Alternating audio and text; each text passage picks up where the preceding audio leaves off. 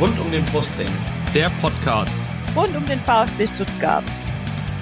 Hallo, hier ist Roberto Hilbert. Hallo, hier ist Peter Reichert. Hallo, hier ist Andi Buck. Ich wünsche euch viel Spaß beim Podcast rund um den Brustring.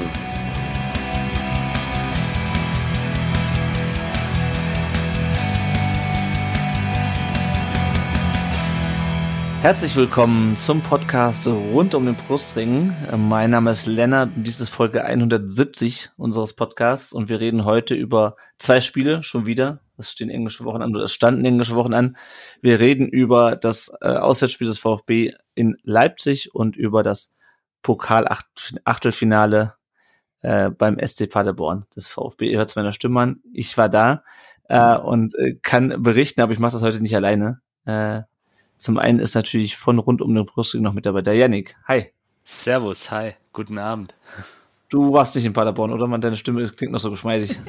Nein, ich war nicht in Paderborn, aber ich war dafür die Woche davor in Hoffenheim. Also okay, ich bin entschuldigt. Da hatte man auch, hatte man auch genügend Grund, zum, um die Stimme zu strapazieren, aber absolut, das absolut. das ist ja schon ein bisschen her. Ja, und äh, wir sind natürlich auch nicht ohne Gäste heute. Wir haben wieder uns zwei eingeladen von Leipzig. Ja gut, wo will man? Das ist ja schwierig mit Fans. Ne? Also deswegen, ihr kennt das schon von uns, aber äh, in Paderborn, äh, was so ein richtiger Fußballverein ist, da gibt's auch richtige Fußballfans. Und da haben wir uns den Andreas eingeladen. Er ist bei Twitter zu finden und at, unter @paderoptimist, was ich einen sehr schönen Twitter-Handle äh, finde, äh, ist äh, auch Teil des, des ähm, Padercasts, bei dem ich übrigens auch letztes Wochenende zu Gast war. Aber ich erstmal herzlich willkommen bei unserem Podcast, Andreas. Hallo, schön, dass ich da sein darf. Schön, dass du da bist und wir freuen uns auch über unseren zweiten Gast. Ihr habt ihn schon häufiger hier bei uns gehört. Er sitzt in einem, ich muss sagen, einer sehr schicken Jacke. Ihr könnt es nicht sehen, aber es ist eine extrem schicke Fanclub-Jacke mit einer weißen Schärpe von links oben nach rechts unten, ähm, so ein bisschen argentinisch angehaucht. Ist der Chris bei Twitter zu finden unter cde1893. Willkommen zurück, Chris. Hi, vielen Dank, dass ich wieder da sein darf. Ja, wir freuen uns auch, dass du dir wieder die Zeit nimmst, um heute mit uns über diese Spiele zu reden. Ähm, wie, wie gesagt, zwei Spiele, das eine aus unserer Sicht eins zu zwei, das andere zwei zu eins. Und ähm, Chris, ich hoffe, du siehst es mir nach. Wir haben heute eine lange Folge. Du musst dich heute nicht nochmal vorstellen. Ist okay, alles gut. Alles okay. Super. Dafür sind wir umso gespannter, was der Andreas uns zu seiner Person berichten kann, ganz kurz. Schieß mal los. Wer bist du? Was machst du? Ähm, ja, wie gesagt, äh, der, der Twitter-Handle Paderoptimist kommt nicht von ungefähr. Und zwar, das ging los äh, bei nach unserer ersten Abstiegssaison ähm, Bundesliga. Ähm, da ging es dann nämlich los, dass äh, im Paderborn plötzlich die Stimmung ganz schön schlecht war und äh, plötzlich äh, Trainer, die nicht so bekannt waren, dann auch ganz viel Spott und Häme abgekriegt haben. Und da habe ich gesagt, so, ey, wenn einer äh, offen sein sollte für unbekannte Trainer, die uns dann nach vorne bringen, dann sollte das bei uns sein. Und ähm, da habe ich dann damals angefangen, mal Blog zu schreiben. Und da dachte ich mir, wie sollst du das Ganze nennen? Ich meine, Paderborn, unanfallsreicher geht's dann halt nicht. Dann nimmst du irgendwas halt mit Pader und äh, du willst ein bisschen Optimismus unter die Leute bringen, dann nennst du dich halt Pader-Optimist. Ähm, das ganze Ding ist halt wirklich Programm gew geworden seit, äh, seit 2015. Und seitdem versuche ich äh, insgesamt so ein bisschen mehr Optimismus und Freude äh, unter die Paderborner Fans zu bringen und das Ganze seit auch seit 2016 schon äh, im Padercast, wo wir also. wöchentlich podcasten. Also seid ihr ja quasi genauso alt wie wir. Jetzt bräuchten wir nur noch jemanden, der beim VfB Optimismus verbreitet, Janik, oder? Ja, definitiv. Ist, für Geld tue ich alles, wir können über alles reden. das machen wir dann nach der Sendung. Sehr schön. Äh, ja, Janik, wir hatten es im Vorgespräch schon. Du hast noch eine Quizfrage für die beiden. Ja, äh, ganz spontan. Aber ich glaube, ähm, der Andreas hat da leichte Vorteile. Aber ich bin mal gespannt. Es geht in die Saison 2014, 15. Also die äh, erste Aufstiegssaison von Paderborn damals. Und sind damals fulminant gestartet und da gab es ein, ein Spiel, wo ein, ein Megator gefallen ist aus 80 Metern. Das, der ein oder andere wird es vielleicht noch vor Augen haben. War, glaube ich, auch dann Tor des Monats, Tor des Jahres, glaube ich sogar. Und ja, wie hieß denn der Spieler, der dieses Tor erzielt hat? Ich halte mich erst zurück, ne? Nee, ja, Chris, kriegst einen leichten Vorteil. Ich, ich, ich habe das Tor vor Augen, aber ich kann, ähm, Ich kann Okay. dir nicht sagen, wer es Ich, geschossen hat. ich gebe dir ein, einen Tipp. Ähm, und zwar Vor Der dem Spieler- Stadion heißt eine Allee so. der Spieler spielt aktuell beim MSV Duisburg. Ja, doch, das hilft jetzt richtig weiter, auf jeden Fall. Auch die Allee. Okay. Ich war zwar dort, aber ich habe nee, keine Ahnung. Okay. Ja gut, dann darf der Andreas lösen. Ja, das, okay, das, da kann ich mich jetzt doch nicht äh, so blamieren. Und zwar war das Moritz Stoppelkamp gegen Hannover 96 mit dem, ich glaube, bis heute noch äh, dem weitesten Bundesligator äh, der Geschichte. Ja, tatsächlich. Ist bis heute unangefochten Rekord. Und ja, Paderborn und Stuttgart neigen ja zu Rekorden. Werden wir ja im Laufe der Sendung. Ich wollte es gerade sagen, wie viel, kannst du noch mal sagen, wie, kannst du noch mal sagen, wie viele Meter das waren? Ähm, jetzt bei Moritz Stoppelkamp Ja. 80, Ja. 80 Meter. Okay, da muss äh, Dinos Mavropanos noch ein bisschen üben. Okay. aber dazu, aber dazu später. Gut, bevor wir jetzt gleich auf äh, die Spiele kommen, äh, zuerst reden wir über Leipzig. Wir versuchen es kurz zu halten. Es war wenig erfreulich und für den Andreas eher unspannend. Ähm, und dann reden wir über Paderborn. Wollen wir erst noch über ein paar aktuelle Themen reden. Es war ja Deadline Day. Finde ich sehr interessant. Äh, Janik, Freddy Bobic wurde gefeuert bei der Hertha. Was sagst du dazu? Also ich habe mir schon fast gedacht, dass was bei der Hertha passiert. Allerdings habe ich gedacht, der Trainer fliegt, Sandro Wagner. Aha. Schwarz. Äh, Sandro Schwarz, Sandro, wie komme ich denn jetzt auf Sandro Wagner? Sandro Schwarz, genau, Dankeschön. Ähm, den meine ich.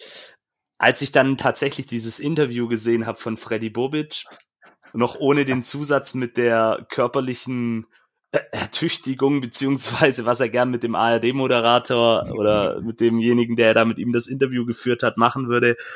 Ja, wie gesagt, also bei der Hertha wundert mich tatsächlich auch nichts mehr. Klar, wir müssen in Stuttgart da ein bisschen vorsichtig sein, auf andere mit dem Finger zu zeigen, aber das war schon ein krasser Move, vor allem noch während der Transferphase, wo Bobic wahrscheinlich auch schon mit dem einen oder anderen Spieler verhandelt hatte, was ja wohl dann auch letztendlich so war. Ich habe es im äh, Big City Cl äh, Big City Club hei heißen die Jungs, glaube ich, ähm, auf Twitter. Auf Twitter. Mhm. Genau, das ist ja auch so ein Blog.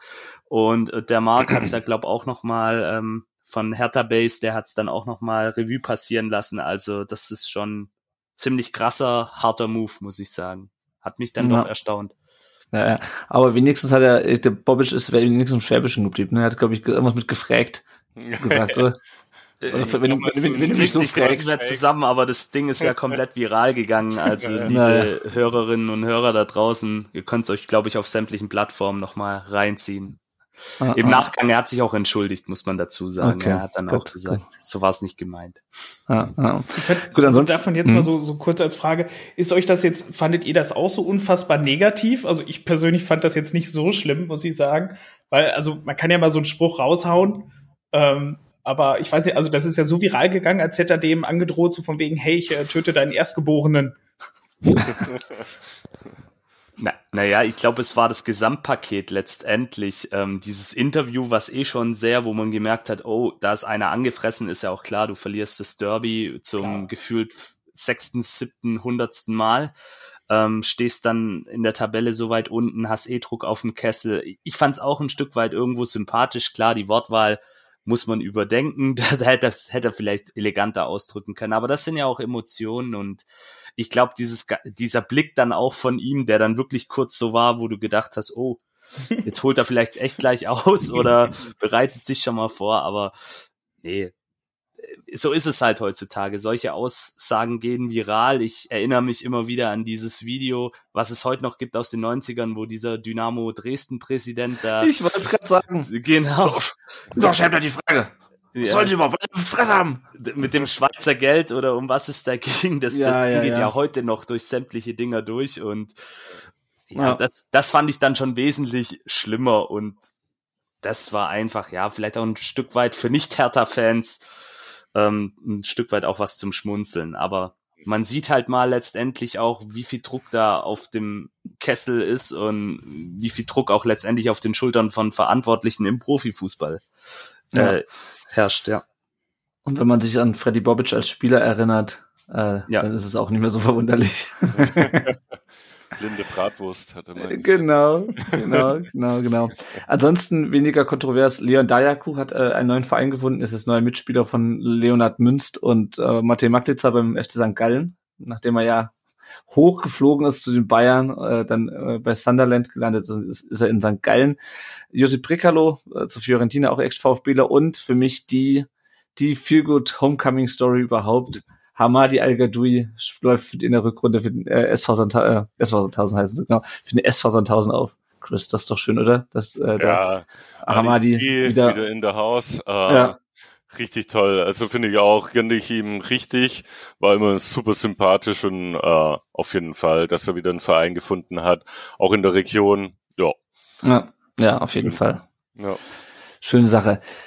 Es gab noch ein paar andere Themen, bevor wir gleich noch zu unseren Transfers kommen. Äh, Silas hat jetzt diese ganze Geschichte mit ähm, seinem Namenswechsel und seinem äh, erpresserischen Berater hinter sich. Er wurde jetzt ähm, zu einer Strafe von 50.000 Euro ähm, äh, verurteilt wegen, ich glaube, Dokumentenfälschung und äh, ich weiß nicht genau, auf jeden Fall halt, also weil er halt und mit falschen Papieren quasi Identitätsschwindel, ja. Identitätsschwindel genau nach Deutschland eingereist ist. Ähm, fand ich ganz interessant. Ich habe den Artikel heute nochmal gelesen. Die hatten irgendwie zuerst, äh, also die sind immer in Revision gegangen und das Ergebnis davon ist, dass er jetzt die 50.000 Euro an äh, verschiedene Ja. also spendet und ich glaube, er macht noch ein Training. Ähm, Genau, er mit- macht noch vier mit- Trainingseinheiten. mit Jugendlichen und äh, ja, also er muss wohl, also keine Ahnung, ich musste jetzt auch nicht alle Details wissen, also ob er nur zwei Kinder hat oder nicht und ob er nur weiß, wie viel er monatlich verdient, ist da auch für einen Profi ein bisschen komisch, aber hätte ich jetzt nicht unbedingt wissen müssen, aber äh, ich finde es halt krass und einfach schön für ihn, dass er das hinter sich hat ja, und dass er auch nicht, nichts mehr zu befürchten hat. Ähm, klar, ich meine, es gibt Leute, die verdienen keine 200 Millionen im Jahr und die haben ähnliche Probleme, aber ich meine, wir kennen ihn nun mal, wir haben auch die mitbekommen, deswegen ist man halt vielleicht als VfB-Fan auch ein bisschen mehr näher dran. Äh, Ich will das aber auch nicht in Relation stellen wie mit Menschen, die halt keine Fußballprofis sind und ja. Genau, aber trotzdem einfach schön für ihn, dass das, dass das, äh, dass es jetzt damit auch abgeschlossen ist. Ähm, ja, genau. Ja, und dann hat der VfB eine Kooperation äh, bekannt gegeben und zwar mit Sport 5. Äh, ich hatte das vorher schon mal irgendwo Leuten hören, dass da, dass das kommt. Ähm, und man dachte, um Himmels Willen, jetzt haben sie ihre Vermarktungsrechte abgegeben. Äh, und was da früher immer so hieß, ah, das ist das große, das Tafelsilber, äh, das wir unsere Vermarktungsrechte nicht abgegeben haben. Und die VfB hat auch extra betont, dass er die Vermarktungsrechte bei sich behält ähm, und das Sport 5 quasi nur bei der Sponsoren und vielleicht auch bei der Investorensuche, das weiß ich nicht, hilft. Ähm, ich hatte jetzt noch nicht die Zeit, mir das äh, genau durchzulesen und genau zu recherchieren, was das jetzt letztendlich bedeutet. Ich weiß nicht, Andreas, weißt du, wie ihr das in Paderborn handhabt? Habt ihr da, die macht ihr die Vermarktung da selber oder ist es auch irgendwie ausgelagert? Das ist auch ausgelagert, da, aber ich glaube, das ist ausgelaufen jetzt. Ähm, das ist tatsächlich gar nicht mehr so öffentlich alles gelaufen. Und zwar hatten wir die Firma Infront, ähm, die hat sich Hm. dann quasi um das alles gekümmert. Das lief am Anfang auch schwer an, weil ich glaube, da ging irgendwie noch so ein bisschen die Vorstellung alle ein bisschen weiter auseinander und man hat sich da, glaube ich, sehr viel von erhofft. Und am Ende Mhm. ist dann so viel auch, glaube ich, nicht bei rausgekommen. Aber äh, da passiert natürlich immer unfassbar viel, was du als Fan nicht direkt mitkriegst. Ähm, deswegen will ich mich da nicht zu weit aus dem Fenster lehnen. Aber ähm, ich glaube, so ganz gut ausgegangen ist das in Summe nicht. Ja, naja, also ich bin auch mal gespannt. Also es gibt wohl, die haben wohl auch noch ein Signing-Fee bezahlt, also mit anderen Worten, die haben uns Geld dafür gegeben, dass sie den Vertrag unterschrieben haben. Hm. Äh, was auch nicht ganz schlecht ist, aber wahrscheinlich auch hinten raus. Also ich sag mal so, ich kann mir irgendwie nicht vorstellen, Janik, dass der VfB in der jetzigen wirtschaftlichen, sportlichen Situation äh, da die Firma Sport 5 krass über den Tisch gezogen hat mit dem Deal, oder? Ich glaub's auch nicht. Ähm, Sport 5 ist ja auch wohl einer der Marktführer in diesem Bereich. Also die haben Ja. ja, auch, glaube ich, beim FC Bayern sind sie mit drin, wenn ich es richtig gelesen habe, beim Ja. HSV. Äh, Ich denke, für die ist es natürlich auch, mag jetzt komisch in der aktuellen Situation klingen, aber der VfB ist halt auch ein großer Name letztendlich. Und da kannst du dich als Agentur oder als Unternehmen in diesem Bereich natürlich auch ein Stück weit mit brüsten, wenn du fünf, äh, drei, vier der größten Vereine in Deutschland als Klienten beziehungsweise als Kunden auch letztendlich hast. Und Und deswegen, den VfB. ja, ja. Wie gesagt, das mag jetzt vielleicht etwas komisch klingen, aber wir sind natürlich Ah. schon vom Bekanntheitsgrad her, was die Mitgliederzahlen angeht, was vielleicht auch die äh, Reichweite angeht, gehören wir vielleicht schon noch so Zumindest mal ins obere Mittelfeld, um es mal vorsichtig auszudrücken. Aber das war jetzt nur rein auf die, auf den Namen bezogen, auf die Marke Ja. VfB, die natürlich Ja. auch in den letzten Jahren an Attraktivität verloren hat, ganz klar. Ja, ich hatte da jetzt auch noch keine Zeit, mich genau damit zu beschäftigen, aber ich glaube jetzt nicht, dass da irgendjemand über den Tisch gezogen wurde. Wir werden sehen, ob es was bringt, auch gerade im Hinblick auf diese Investorensuche. Vielleicht kommt noch ein neuer Businesspartner, ein größerer dazu oder ja, wir werden sehen. Lassen wir uns Ja. überraschen. Genau, auch was Daimler und so angeht, das, das Genau, richtig. ab Sommer, genau. Ja, du hast übrigens ein, ein äh, Buzzword vergessen, nämlich Wucht. Ich glaube, Oh, im letzten ja, Jahr haben alle gesagt, der Verein, hat, Wucht. der Verein hat so eine Wucht, Wucht, So eine Wucht, das Umfeld hat so eine Wucht, Strahlkraft, Tradition, genau. So. Deutung Magisch. für die Region. So. Ja, genau. Also die Wucht und die Strahlkraft hat zumindest auf zwei Personen gewirkt, nämlich einerseits auf Gil Diaz äh, von Benfica Lissabon, äh, der jetzt das Trikot mit der Nummer 31 äh, schon trug äh, und auch weiterhin tragen wird, äh, und äh, Genki Haraguchi von Union Berlin. Beide hat der VfB verpflichtet. Ähm, Chris, wir kommen ja gleich noch zu dem Paderborn-Spiel. Äh, vor allem der Andreas wird den Namen Gil Diaz wahrscheinlich für die nächste Zeit verfluchen. nee, total ähm, super, der Mann. Wie, ähm, äh, wie fandst du denn jetzt so die, äh, die Transferperiode des VfB? Und was hältst du jetzt mal ganz allgemein von den beiden Verpflichtungen? Wir wollen jetzt, glaube ich, nicht so wahnsinnig in die Tiefe gehen, weil wir die auch schon am Spielen sehen und es wird auch noch einen Artikel auf dem Blog geben, aber so mal dein, dein Eindruck von den beiden Transfers. Ja, also als ich das beides gelesen habe, hatte es schon wieder so ja, Oldschool-Vibes, äh, Mhm. was die Transferpolitik angeht. Ähm, man ist anderes gewöhnt von Missentat ähm, und jetzt, ja, keine Ahnung, kam mir ein bisschen ein einfallslos vor, ähm, jemand von der Bank von Union zu verpflichten und ein Spieler, der jetzt in den letzten paar Jahren zehn Vereine hatte und diese Saison, glaube ich, fast noch gar nicht gespielt hat. Ja, fand ich bisschen schwierig. Man muss aber abwarten. Man muss den Jungs eine Chance geben, finde ich. Und ja, ist halt erfahren, hatte er dann wieder ein bisschen Reschke-Vibes, aber nichtsdestotrotz, ähm, vielleicht, wenn sie uns weiterhelfen, dann, dann haben sie recht behalten, ja. Ja, naja. Also ich muss sagen, ich bin auch ein bisschen skeptisch, gerade bei dir, was die vielen Live-Vereine angeht. Also Mhm. ich habe natürlich auch schon ein bisschen recherchiert und ja, Monaco hat den halt irgendwie mit 19 für 5 Millionen aus Praga geholt und hat dann halt gesagt, okay, wir verleihen den mal und schauen, wie er sich entwickelt und dann haben das halt immer so weitergemacht. Ist immer die Frage, ob das die Schuld vom Spieler ist, ob, ob der Verein, ich meine, man kennt das bei den englischen Vereinen, die dann die Spieler nur holen, um sie zu haben, um zu gucken, ob sie dann irgendwann wieder Geld abwerfen. Der Clinton Mohler war ja auch so jemand, bevor er dann gesagt hat, nee, ich lasse mich nicht nochmal verleihen, ich will jetzt fest zum VfB. Mal schauen. Ähm, und macht auch keinen Sinn, ihn jetzt, glaube ich, nur anhand dieses Tors zu bewerten am, am äh, Dienstag. Äh, und ja, Haraguchi ist halt so, so was ich auch so jetzt gehört habe, ähm, greife jetzt ein bisschen Blogartikel vor, das ist halt keiner, der den Unterschied macht, ja. Der ist halt solide, ja, und das ist vielleicht, die hat vielleicht die Bundesliga-Erfahrung, die der Mannschaft dann vielleicht nochmal so ein bisschen abgeht, ohne dass er jetzt groß spektakulär irgendwie die alleine die Saison rettet, aber vielleicht ist es halt so ein Puzzlestück, ich weiß es nicht. Kann auch sein, dass er wie in der Vergangenheit ähm, diverse Mittelfeldspieler, äh, die das Spiel lenken sollten, mit mit runtergeht, wenn es wenn es halt bergab geht. Ne? Also schauen wir mal. Genau, und dann hatten wir noch einen Abgang zu verzeichnen, der zeichnete sich auch schon ab. Ähm, Yannick Amada, äh, die letzte Szene von Naviru Am Amada im VfB-Trikot ist die gelb-rote Karte, nachdem er ein paar Treppenstufen äh, im äh, Hoffenheimer Stadion hochstürmte, denn äh, nach, danach war er gesperrt. Und während der VfB im äh, Paderborn ums Achtelfinale, ums Viertelfinale kämpfte, äh, war er schon in äh, London, ist glaube ich? Crystal Palace ist in London, ja genau, bei Crystal Palace und ist am Ende für 12 Millionen dorthin gewechselt. Was sagst du zu dem Transfer? Ja, was sage ich zu dem Transfer? Ähm, da bin ich so ein bisschen zwiegespalten. Ähm, aus finanzieller Sicht sicherlich verständlich. Das ist eine enorm hohe Summe für einen 20-jährigen Mittelfeldspieler, der, wie viele Spiele hat er gemacht? Äh, 40, 40 Spiele, Mm. 30, 40? Mhm. Mehr? Mhm. Der hat dieses Jahr 17, nee, nee, 17 Spiele dieses Jahr und ich glaube jeweils drei die letzten Jahre. Also noch weniger Deswegen. sogar. So, okay. Also von daher, wenn man es mal ganz pragmatisch sieht, sicherlich eine enorm hohe Summe, die, der, die dem Verein auch gut tut. Aus spielerischer Sicht muss ich sagen, bin ich ein bisschen traurig drüber, weil ich fand, er war eigentlich einer der Gewinner, gerade jetzt auch in der Vorbereitung. Wenn wir zurückgucken in den Sommer letzten Jahres, hat er sich ja wirklich durchgesetzt. Man hat sich dazu entschieden, ihn auch so ein Stück weit als äh, Nachfolger von Orel Mangala aufzubauen.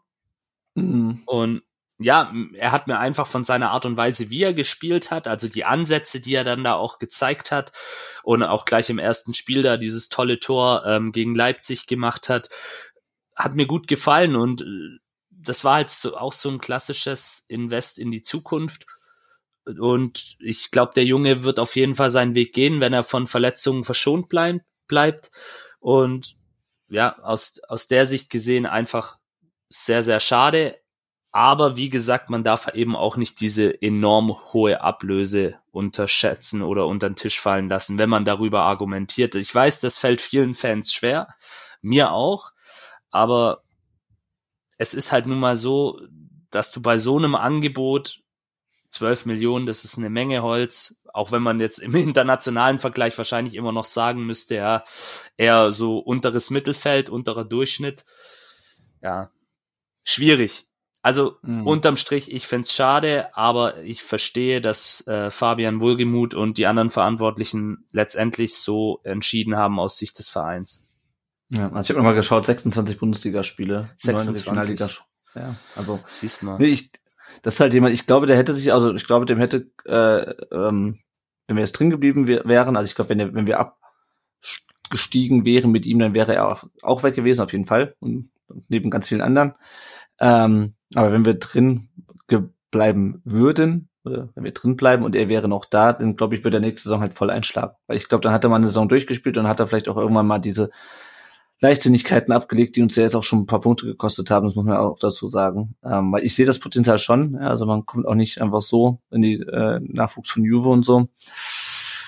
Ähm, ja, muss man dann sehen. Muss man schauen, wie er sich entwickelt. Für mich kommt der Schritt nach England für ihn noch ein bisschen zu früh, um ehrlich zu sein. Für mich äh, auch. Auf der ja. anderen Seite. Auf der anderen Seite hat er mit Patrick Vieira da auch einen Trainer, der wohl auch viele junge Spieler entwickelt, ähm, mhm. äh, auch die gleiche Sprache spricht. Das ist ja auch nicht, nicht immer ganz ja. äh, schlecht fürs, fürs, fürs Eingewöhnen. Äh, und die haben wohl auch Bedarf auf der Position. Absolut. Und Crystal ist auch dafür in England bekannt, dass sie halt auch auf junge Spieler setzen. Also er wird da auch gute Chancen haben. Vielleicht auch jetzt gleich am kommenden Samstag spielen sie gegen Man United. Ähm, da auch gleich in der Startelf zu stehen, nach dem, was ich so gehört ja. habe. Also ja. Wird man sehen. Kann, kann man ja mal beobachten, wie er sich entwickelt. Genau. Also auf jeden Fall ihm wünschen wir für die Zukunft alles Gute. Ähm, und dann gab es noch einen letzten Transfer, wir hatten es, glaube ich, auch schon angekündigt in der letzten Folge. Alexis TBD wechselt zu, äh, ich weiß gar nicht mehr, wie das Vereinskürz ist, nach Troyes in Frankreich. Troyes. Stand, stand auch am, glaube ich, am Wochenende direkt gegen seinen ehemaligen Verein ausgerechnet, gegen Toulouse im Kader, wurde ein- und wieder ausgewechselt. Ähm, ja, aber ich, das hatten wir, glaube ich, auch schon letzte Woche drüber gesprochen. Ähm, wenn er auch nicht zurück nach Stuttgart wollte, heule ich ihm auch keine nicht großen Tränen nach. Also auch mit diesen ganzen Sachen letzte Saison. Ich weiß nicht, Chris, wie du siehst, aber ist so. Ja, also hat man ja schon, hat sich ja so, schon ein bisschen abgezeichnet, dass er und auch sein Vater äh, weg wollen mhm. von uns. Und ja, ich habe schon das Potenzial in ihm gesehen. Ich finde es schade, dass er gegangen ist, aber ja, ich sag mal, Stinkstiefel im Kader zu haben, bringt dann auch niemanden was. Ja. So, ja. ja, vor allem jemand, der dann irgendwie nach einer halben Saison irgendwie sagt, nee, also die Leihe hier, ich breche die jetzt ab, ich möchte mich möchte weg. Also, ne, gut. Ja. Naja. Gut. Dann schauen wir gleich auf das äh, Leipzig-Spiel. Äh, aber zunächst einmal, ähm, wenn ihr uns finanziell unterstützen wollt und könnt, dann könnt ihr es gerne tun, entweder über Patreon oder über PayPal. Bei Patreon, da geht es um eine monatliche Unterstützung. Äh, ihr kriegt, wenn ihr uns neu unterstützt, ein Starterpaket vom Erik zugeschickt und je nachdem, wie sehr ihr uns unterstützt, kriegt ihr verschiedene Belohnungen äh, und ihr werdet äh, auch in jeder Folge äh, genannt, wenn ihr uns zum Beispiel wie der äh, Daniel auf dem Karl Allgöwer Level mit mindestens 10 Dollar im Monat unterstützt. Danke dafür, Daniel. Oder der Marc und der Michael, die unterstützen uns auf dem Timo Hildebrand Level mit 5 Dollar im Monat und werden deswegen auch in jeder Folge genannt.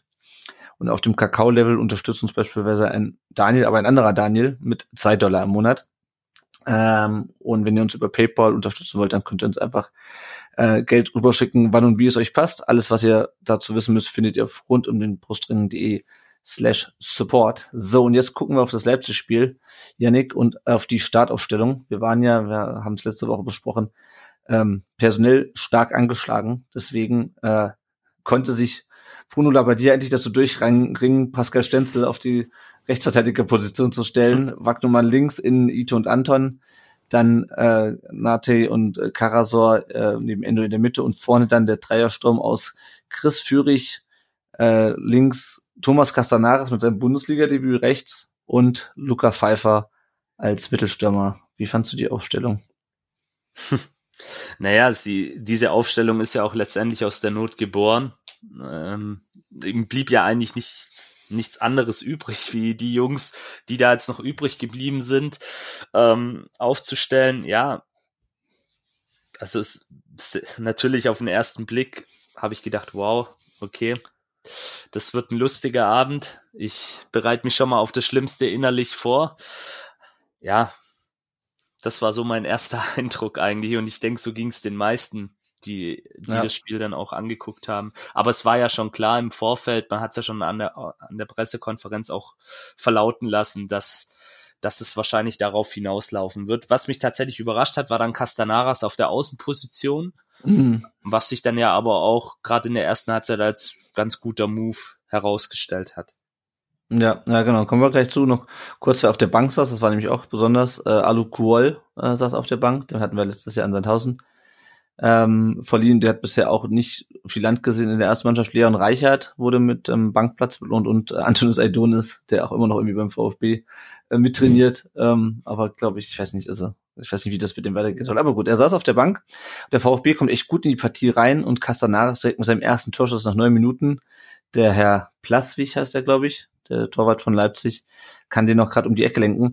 Und was mich gefreut hat an diesem Spielzug war, dass der VfB endlich mal schnell nach vorne gespielt hat. Also war, glaube ich, ein Pass von Endo und Castanaras geht vorne rein und wir hatten das ja schon bei seinem ähm, bei seinen ersten Einsätzen. Der ist relativ zielstrebig unterwegs, der, der Castanaras, dafür, dass er jetzt seine ersten Bundesliga-Minuten äh, also nicht in dem Spiel, aber in der Saison zu seinen ersten Bundesliga-Minuten kommt. Aber vom Spielansatz war das doch eigentlich genau das, was wir auch die letzten beiden Spiele hätten sehen wollen, oder? Ja, absolut. Also ich dachte auch, ähm, also es war endlich mal ein schöner Zu äh, Spielzug, wie du schon gesagt hast, äh, straight nach vorne. Auch guter Abschluss, finde ich. Bisschen zu zentral, aber hätte ja auch reingehen können ja. und das wäre halt dann überragend gewesen natürlich. Ähm, ja, aber hat man schon gesehen, dass es ja immer noch können. Ja, ja. ja. und ich glaube, was bei Castanares so ein bisschen reinspielt, ist, der ist halt einfach das Tore schießen auch gewöhnt. Ne? Mhm. Also klar, genau. ich meine, äh, das ist in der Bundesliga nicht, aber der hat halt in der, bei der U19 alles kurz und klein geschossen. Ja, deswegen ist er halt auch direkt von der U19 in die Bundesliga hochgerückt. Der kommt, glaube ich, auch wenn er jetzt nicht so viele Einsätze hatte dieses Jahr, aber der kommt, glaube ich, noch, wenn er spielt, dann mit einem ganz anderen Selbstbewusstsein und einem ganz anderen Selbstverständnis vielleicht auch. Ich weiß nicht. Ich hätte ihn gerne gegen Paderborn gesehen, muss ich ganz ehrlich sagen. Ich glaube, der hätte uns nicht so schwer getan äh, mit dem ja, Hin- und Her-Spielen. Aber kommen wir noch zu. Ähm, VfB ähm, kann das Spiel echt ausgeglichen gestalten, äh, verteidigt auch relativ stabil und Yannick hat mich gefragt, nachdem ich auch die ersten Halbzeit gegen Mainz und äh, vor allem gegen Hoffenheim gesehen habe, warum geht das nicht immer so? Warum geht das nur gegen so Mannschaften wie Leipzig, Bayern, Dortmund? Kannst du es dir erklären? Das, das, ist, ja, das ist ein Phänomen. Ich, ich kann es mir nur so erklären, ähm, dass du vielleicht A gegen solche Mannschaften anders von der Motivation her auftrittst, weil du weißt, du hast nicht viel zu verlieren. Ich meine, den Jungs war klar, das wird verdammt schwierig, mit dieser Konstellation in Leipzig was zu holen und dadurch hast, entwickelst du vielleicht dann, ja, jetzt kommt auch wieder so ein Unwort, so eine Wagenburg-Mentalität, so jetzt erst recht, jetzt zeigen wir einfach, mhm. was wir können. Und es waren ja auch viele Jungs auf dem Platz, die jetzt vielleicht in einer regulären ersten Elf gar nicht so gesetzt wären, also die vielleicht dann auch noch mal eine innere persönliche Motivation, die ich aber eigentlich von jedem Spieler erwarte, ähm, an den Tag legen und sagen, hey, jetzt will ich, habe ich mal die Chance, mich zu präsentieren. Das hat ja auch Bruno Labbadia in der Pressekonferenz erwähnt, dass er sich das auch erhofft, dass die Jungs da diesen Spirit auch entwickeln. Und natürlich ist es auch so, dass eine Mannschaft wie Leipzig, jetzt gehen wir mal ein bisschen ins Spieltaktische, dir natürlich auch andere Möglichkeiten ähm, offenbart, wie jetzt vielleicht eine Mannschaft wie Paderborn, die dann eher hinten steht, da kommen wir ja nachher noch dazu, und an halt leidenschaftlich alles am 16er wegverteidigt. Du, hat, hat, ähm, du hattest Räume gegen Leipzig, die ergeben sich einfach aufgrund der Art und Weise, wie Leipzig spielt. Äh, das hast du ja auch bei anderen Mannschaften wie dem Bayern und da kannst du dann eben mhm. auch mal schnell oder leichter schnell nach vorne spielen, wie jetzt eben gegen andere Teams in der Liga, wie Mainz beispielsweise, oder mir fällt jetzt mhm. gerade kein weiteres ein. Das ist, sind für mich so Erklärungsansätze, aber das muss man schon ein Stück weit auch nochmal hinterfragen, da gebe ich dir recht. Ja, naja, also es ist das eine, ja, aber ich meine, du könntest ja auch, also das eine sind die Räume, das andere ist aber auch die Bereitschaft, einfach auch irgendwie nicht nur auch ganz klar dann anzu, auch dann Sachen zu versuchen und schnell zu spielen, wenn die Räume eben nicht da sind, wenn es halt ein bisschen schwieriger ist, weil du halt die Passwege zugestellt sind. Ne? Ja, aber das das kriegt ja. die Mannschaft, das ist eine der großen Schwächen. Ähm, um es mal generell auszudrücken, die Mannschaft, wenn sie den Ball hat, ist sie oft sehr, sehr ideenlos. Und das war ja, wenn wir nachher uns das Paderborn-Spiel angucken, auch das Problem. Die sind sehr uninspiriert in ihrer Spielweise. Also da, da kommt ja. nichts. Das ist alles sehr statisch, aber ja, ja so ist ja. es halt. Leipzig dann nach 23 Minuten in der ersten, mit der ersten Gelegenheit. Äh, Silva köpft eine Flanke von äh, David Raum drüber und das ist nicht das letzte Mal, das kann ich euch versprechen, dass ihr die beiden Namen hört. Ähm, und dann fiel schon das 1 zu 0 äh, durch, äh, ich weiß gar nicht, wie der Vorname heißt, den Herrn Schoberschlei. Ähm, es war ein Freistoß nachdem angeblich Wataru Endo den Herrn Olmo, ich habe mir die Vornamen von den Leipziger nicht gemerkt, es tut mir leid. Dani Olmo. Ähm, Dani Olmo. Dani Olmo, genau. Äh, gefault haben soll. Chris, wie siehst du das? Ja, also es war nie und nimmer ein Foul, davon mal abgesehen. Also das hat ja auch ja. Labadia danach gesagt äh, und aber auch der Dings äh, Rose. Ähm, also es war ein Zweikampf wie aus dem Bilderbuch, das war ein typischer Endo-Zweikampf. Mhm. Also ähm, absoluter Witz, dass es da Elfmeter gab, äh, Freistoß, äh, Freistoß gab. Ja. Ähm, trotzdem 40 Meter davor, ja, ich glaube, wir kommen jetzt gleich noch auf den Freistoß an sich. Also ja, ja muss, muss Müller haben. Ja, ja, ganz klar, ja. ganz klar. Ja, hm. ähm, ich wollte gerade sagen, ähm, Elfmeter trifft ganz gut, denn genauso ging das eigentlich aus. Äh, der ähm, mm. Schoboschei schießt dann und äh, mm. ja, wie du sagst, also muss Müller haben. Also wie er den, ja. wie er den nicht nicht haben kann. Also das ist wieder, ich, ich weiß nicht, ich weiß nicht, weiß nicht, was er da macht. Also irgendwie rutscht ihm dann irgendwie der, hat er die, die Hände, haltet, hält er die Hände falsch oder ist, ich, ich verstehe es einfach nicht. Janik, hast du eine Erklärung für dafür, dass ihm schon wieder so ein Ding durchrutscht? Ich bin da genauso ahnungslos wie ihr. Ich weiß nicht, ob er, ob er falsch steht, ob er den Ball falsch einschätzt. Das ist, glaube ich, so ein Mix aus allen äh, schlechten Entscheidungen, die du als Torwart in so einer Situation treffen kannst, letztendlich. Und es sieht dann halt maximal unglücklich aus. Ein Bundesliga-Torwart muss diesen Ball haben, ganz klar. Und ich hoffe, dass er da mit ähm, Michael Krebs die Wo Wochen und Tage, Tage danach, ja, nochmal. Steffen Krebs. Steffen Krebs. Hey, heute habe ich es mit dem Namen. Mit Steffen Krebs das dann nochmal ähm, entsprechend das auch geübt hat. Aber ja, ist schwierig. Er, er hat da oft Probleme und ja, ach, keine ja. Ahnung. Müsste man ihn. Auch wenn er aufhüpft. Ja, klar, der titscht. Auch wenn er aufhüpft, muss er ihn haben. Ja, der, der titscht, der titscht auf, ja, okay, aber der ist ja auch nicht mit Wucht geschossen und auch nicht nee, besonders platziert. Eben. Also der, ja den ja. kann er vielleicht sogar festhaben. Ich weiß es nicht. Also schwierig. Wie gesagt, ich ja. hoffe, Steffen Krebs hat da jetzt angesetzt und mit ihm das nochmal intensiv im Videostudium äh, analysiert. Aber ich denke, äh, Florian Müller weiß da schon auch ganz genau, dass der auf seine Kappe geht. Ganz klar. Na, es, ner es nervt halt einfach so, weil du spielst eigentlich gut mit ja, und dann legst du wieder so ein Ding selbst rein. Ja? Also das Nervt richtig. Ja, so, so, so holst du halt gegen so Mannschaften keine Punkte, wenn nicht jeder irgendwie mit 100% voll da ist. Das ist jedes, und es ist wirklich mhm. mittlerweile jedes, jede Woche das Gleiche. Irgendwer, irgendwer baut immer Scheiße. ja. Ah ja, äh, dann äh, die nächste Flanke von äh, Raum äh, Silber, diesmal in den Außenpfosten, also Raum da auch mit unglaublich viel Platz zum Flanken, leider. Ähm, also hat dann auch die Hereinnahme von, von Pascal Stenzel keinen Unterschied gemacht. Ähm, VfB lässt sich ziemlich hinten reindrängen. Und dann äh, war zum Glück Halbzeit irgendwann und da kam dann Perea für Casanaras. VfB beim äh, Leipzig dann Forsberg für Olmo. Aber ähm, ich habe mich ein bisschen gewundert, dass Castanaras, dass er Castanaras schon zur Halbzeit runtergenommen hat. Weil also der dürfte jetzt nicht überlastet sein. Ähm, ich finde, er hat seine Sache bisher gut gemacht. Äh, viel besser als Pfeiffer und, und Führig ähm, zu dem Zeitpunkt Janik, wie fandst du äh, die erste Halbzeit von, von Castanares und die, die Auswechslung? Also ich fand es einen sehr, sehr couragierten, engagierten Auftritt von ihm. Mir hat besonders gut gefallen, wie er dann auch immer wieder mit nach hinten gearbeitet hat, was ja enorm wichtig ist gegen so eine Mannschaft wie Leipzig, dass da wirklich auch jeder äh, defensiv gegen den Ball mitarbeitet, um eben diese individuelle Klasse ein Stück weit nicht zur Geltung kommen zu lassen. Und ja, er hat seine Chance gehabt. Ähm, da hat, hat man gesehen, was auch seine Stärken sind. Er hat einen guten Antritt. Er, du hattest es vorhin gesagt, das ist ein Vollblutstürmer, der weiß, wie es geht. Der hat dieses Stürmergehen auch in sich. Mit seinen, äh, wie alt ist er? 19, 20? 20, 20. wird er, glaubt. Mhm. Genau. Ich meine, ich meine, es ist 20, ja. Ist er schon 20, ja. Also das ist ja wirklich echt enorm und hat mir wirklich sehr imponiert und auch gut gefallen und mich hat es auch gefreut für ihn persönlich, dass er sich in so einem großen Spiel, also gegen einen großen Gegner aus sportlicher Sicht ähm, auch mal präsentieren konnte von Anfang an. Ja, ja, also ja. macht Lust auf mehr auf jeden Fall. Ja, definitiv. Und ich hoffe mal, dass wir ihn auch in Zukunft noch ein bisschen häufiger sehen. In dem Fall war es halt einfach so, dass ja ähm, Gerassi mit Magenproblemen auch das ganze Spiel da nicht eingewechselt wurde. Ähm, Nate hatte den hätte noch den Ausgleich auf dem Fuß in der 46. Also auch hier wieder gut, dass der VfB wach aus der Pause kommt. Also das, was wir uns eigentlich quasi jedes Mal erhoffen.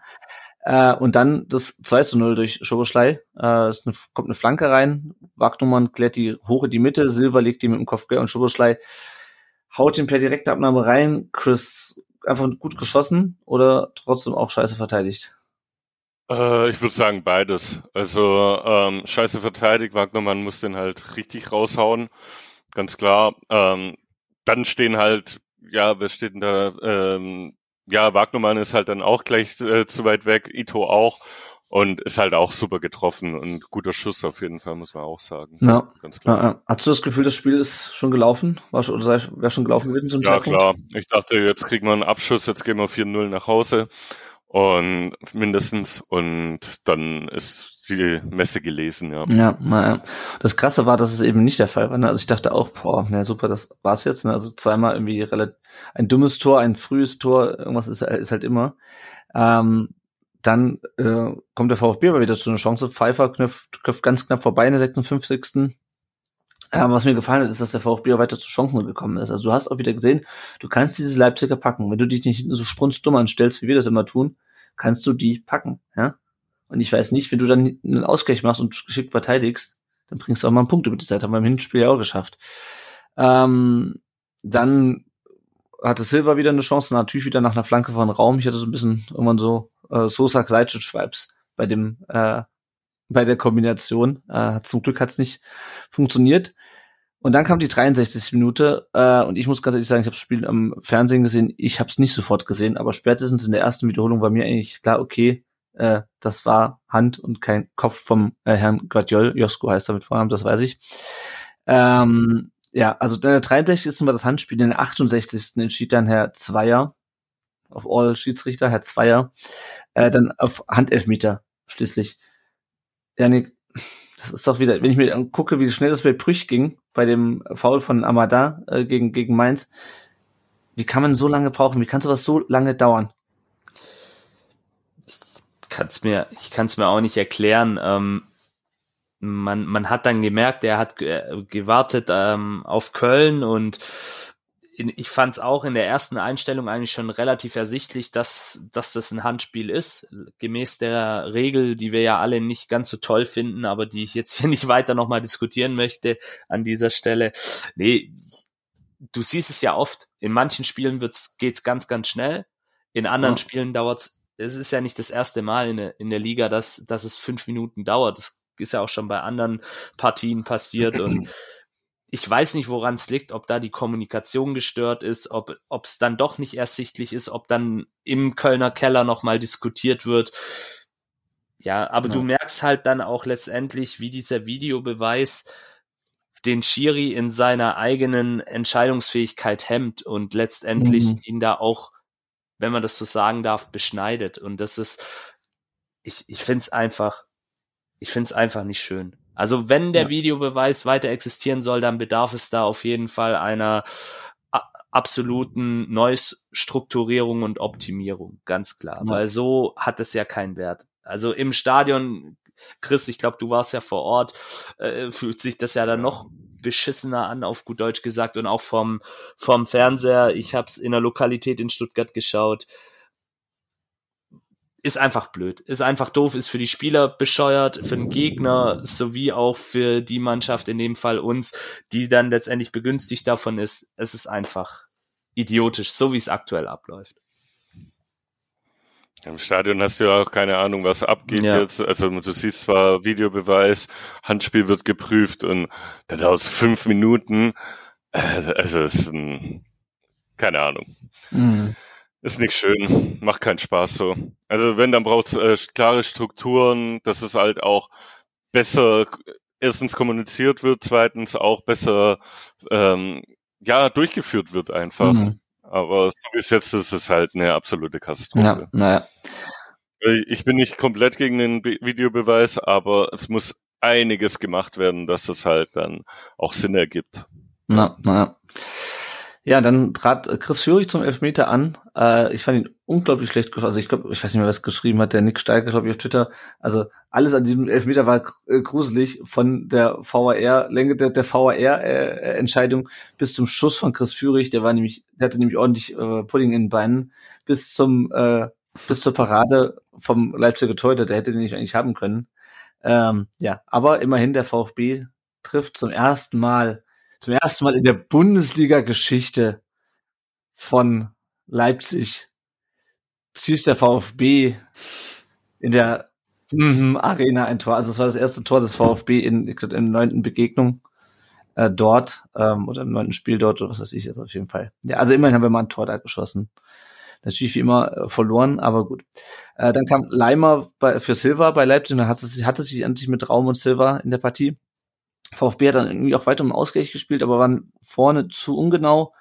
Äh, Leipzig dann noch mit zwei Wechseln, Klostermann für Henrys und Halstenberg für Raum. Kulibali kam dann für Fürich in der 80. Minute rein.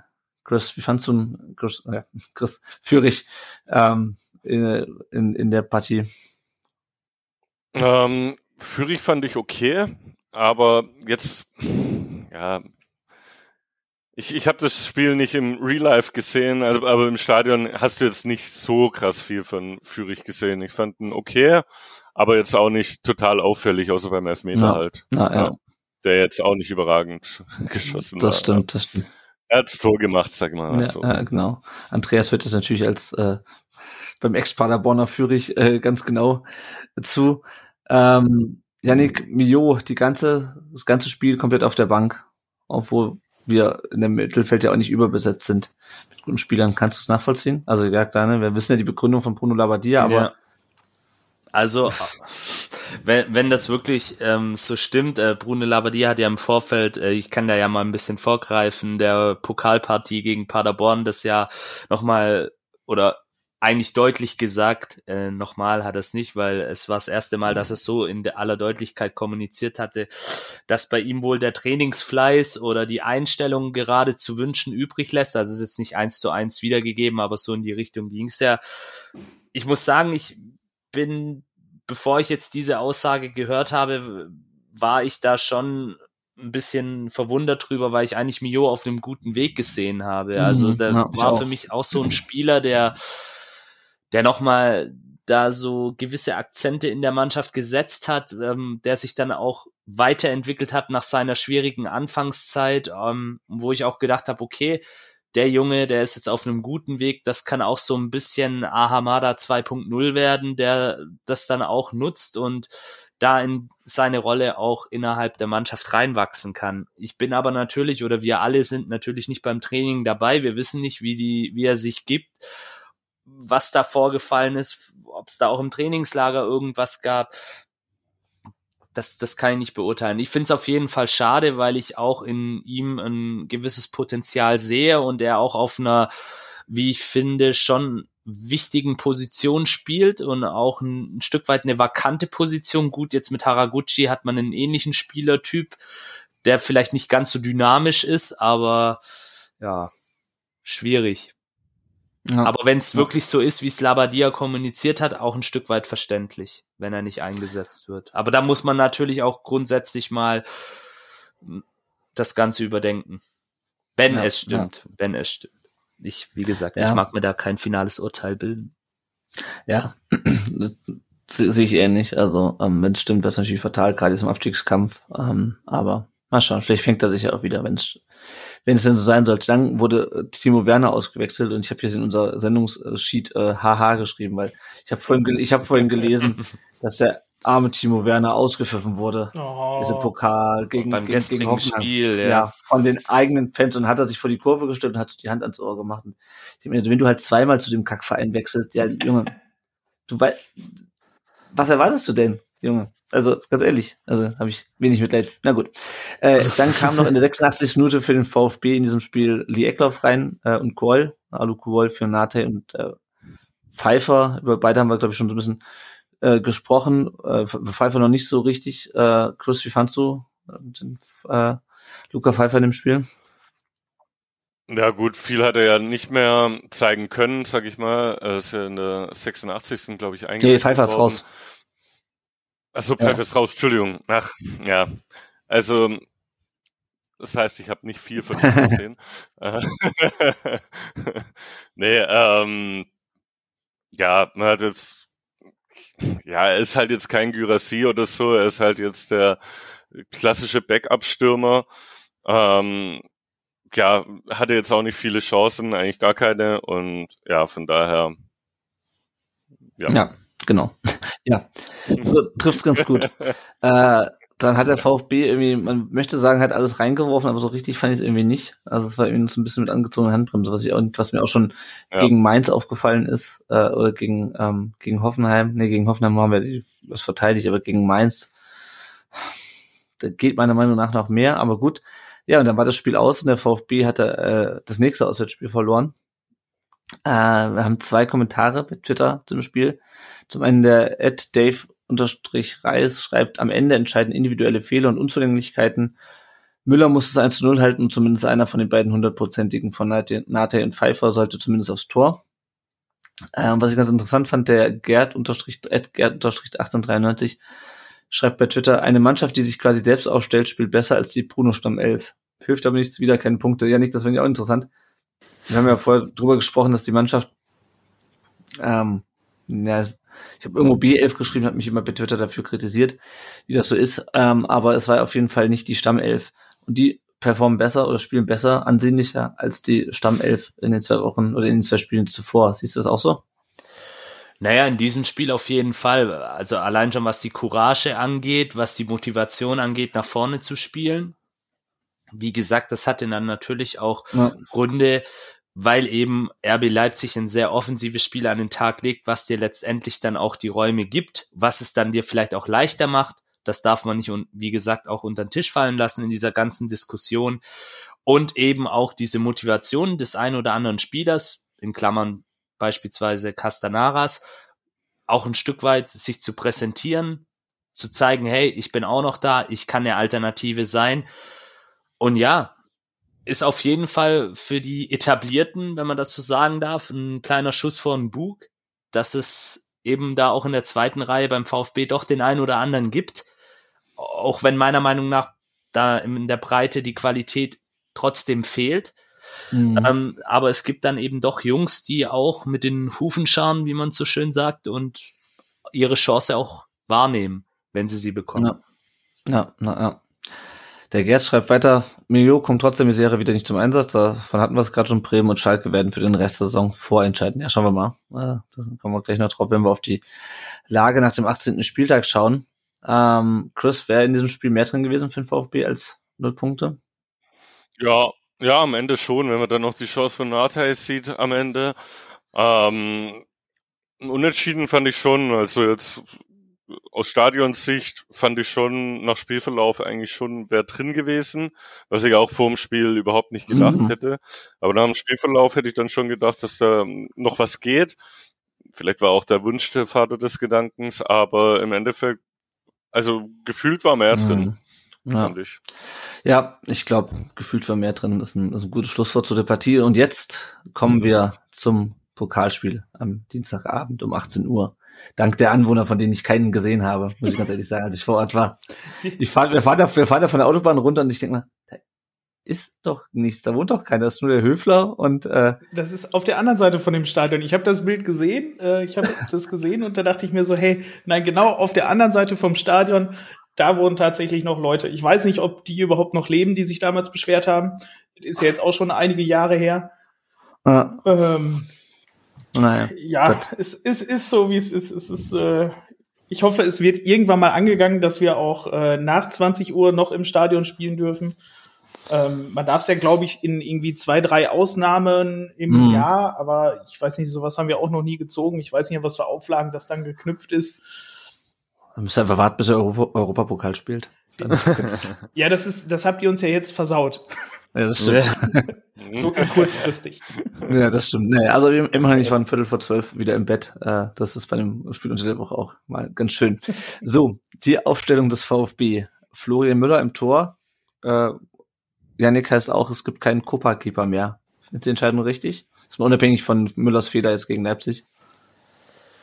Ja, also ich stehe der Entscheidung eigentlich relativ neutral gegenüber. Ich find's nicht verkehrt, machen ja einige Teams so, wenn du da eine gute Nummer zwei in der Hinterhand hast, der dann einfach auch die Möglichkeit gibst, weil als Torwart äh, die Nummer zwei zu sein, das ist halt, was Spielzeit angeht, dann nicht ganz so einfach und du gibst den Jungs dann eben auch die Chance, sich zu zeigen. Von dem Ansatz her gesehen finde ich es dann eigentlich gar nicht mal so verkehrt. Andererseits sage ich auch, okay, äh, will vielleicht Flo Müller jetzt auch ein Stück weit stärken und ja, kann ich auch Ja. damit leben, sagen wir es mal so. Na, ja. Ansonsten diesmal wieder Anton als Rechtsverteidiger, äh, Mafropanos und Ito innen, Wagnumann wieder links, Dreier Mittelfeld blieb auch unverändert und vorne dann äh, wieder Gerassi, der hatte keinen Bauchauer mehr, äh, links Fürich und rechts Perea. Ja, wir steigen ins Spiel ein und ich nehme direkt den Andreas mit rein. Der VfB kriegt einen Einwurf auf der rechten Seite Ja. und äh, es ist der geilste No-Look-Pass, den ich, glaube ich, je gesehen habe. Mafropanos dreht sich rum und knallt das Ding aber sowas von in die Mitte des Tores. Ähm, Müller steht, wie man so macht als Torwart, neben dem Tor, ja, bei Rückpässen immer neben dem Tor, damit er nicht durchrutscht und ins Tor kullert. aber wenn man halt nicht hinschaut, dann kann halt auch kann man nicht sehen, wo der Torwart steht. Dann springt er noch mit den Füßen zuerst an dem Ball vorbei. Also es war Slapstick ohne Ende. Ähm, warst du im Stadion eigentlich, Andreas? Ich, ja, selbstverständlich. Also bei Heimspielen bin ich äh, eigentlich, doch bin ich immer da. Das letzte Ah. Mal war irgendwann im März vor, weiß ich nicht, zwei Jahren, wo es mit Corona losging. Oder drei, Mhm. vor drei Jahren schon, ne? Alter. Mhm. Ähm, ja, ich war da und das Schlimme ist, äh, das Tor ist gefallen und ich habe es nicht mitgekriegt. Also das war halt so eine Szene, der Ball ist ins Ausgegangen, so und dann guckst du dich erstmal halt in deinem Block um, du redest Ja. mit Leuten und äh, auf Male siehst du den Ball ins Tor gehen und ich, ich wusste nicht warum. Ich, ich dachte so, hä, hatten wir, wir hatten doch da keinen Freistoß, haben wir jetzt da irgendwie den Ball erobert, was da passiert? Bis mir dann irgendwann einer gesagt hat, war ein, Ei- äh, also bis dann der Stadionsprecher durchgerufen hat, war Eigentor. Ich so, hä? Wie?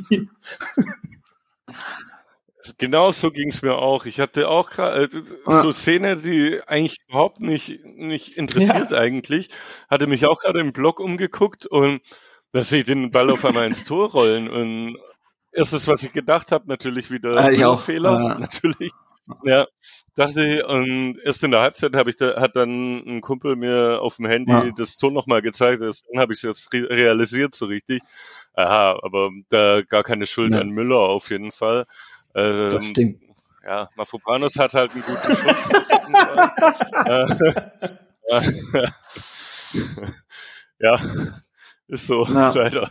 Das, war, Ja. das habe ich gehört, dass Aber schon ein legendärer genau, was habe ich gehört, es war das weiteste Eigentor äh, der DFB-Pokalgeschichte. Ja. Ja. Was mich zu der Frage bringt, was ist das weiteste Eigentor der Bundesliga-Geschichte? Weil es war offensichtlich nicht das weiteste Eigentor der deutschen Fußballgeschichte oder sowas. Weil sonst hätten sie es ja gesagt, oder? Ich habe doch, war- ich kann mich Es war vielleicht Kramer. genau, das Kramer wollte ich gerade sagen. mal Kram hat doch irgendwie kurz, ja. kurz hinter der Mittellinie hat er doch, glaube ich, mal ein Eigentor geschossen. Also Ah, Wolf okay. Christoph Ja. Fuß hat bei Sky gemeint, es wäre das, das weiteste, das ist sein neuer Rekord. Im Pokal, ja, ja, genau. Im Pokal. Aber in der Liga war, glaube ich, Christoph Kramer gegen Ah, okay. Dortmund damals. Muss, Muss ich mir nochmal angucken, ja. Also, ja. Chris, du warst wahrscheinlich auch im, im Stehblock, ne? Ja, Ja, klar. weil wir haben auch Leute, Ja. ich war im, äh, ich habe mir mal einen Sitzplatz gegönnt und ich war quasi genau auf Höhe, Höhe Tor und ich sehe noch, wie der den zurückspielt. Oh, oh, oh, oh, der wird lang. Oh, scheiße, der wird lang. Scheiße, tut drin. Ja. Und das ist noch schon mal, wenn du es siehst, ja, weil mir haben ganz viele Leute auch gesagt, ja gut, da waren halt noch ein paar Doppelhalter oben und die Fahnen sind gerade hochgegangen in dem Moment. Die haben überhaupt nicht gesehen, was passiert ist. Also, oh Mann, ey. Ja, gut, also der VfB äh, liegt wieder früh im, im Rückstand, wie immer, diesmal selber Das gemacht. erste schöne Tor des Abends. Ja, genau. Ähm, und dann, ganz überraschend, äh, Paderborn, die ja eigentlich mit 36 die meisten Tore ähm, im, äh, in der zweiten Liga geschossen haben, mussten sich oder haben sich erstmal aufs Verteidigen äh, konzentriert. Wie fandst du denn so die, die Anfangsphase dann vom, vom SCP nach dem, nach der frühen Führung? Ich muss immer noch lachen, Andreas. Ich, ich fand's furchtbar. Ähm, ich habe zu unserer Aufstellung, wir haben das erste Mal mit einer Fünferkette und einer Doppel-Sechs gespielt. Also so defensiv haben wir, seit ich Paderborn-Fan bin, seit ich, seit ich fu wirklich Fußball gucke, nicht gesehen bei uns. Ähm, das war, aber das Gute ist, ich habe ja bei euren, ähm, äh, bei eurer Analyse gegen Leipzig habe ich ja schon gehört, dass ihr große Probleme habt gegen äh, Gegner, die hinten tief stehen und die euch keine Räume Mhm. geben. Muss man ja auch sagen, hat sich auch ja bei uns bewahrheitet. Ja. Wir haben allerdings halt noch nie so gespielt, also vor allem halt so defensiv und bei der Aufstellung habe ich mir schon gedacht so, oha, wie wollen wir denn dann nach vorne spielen?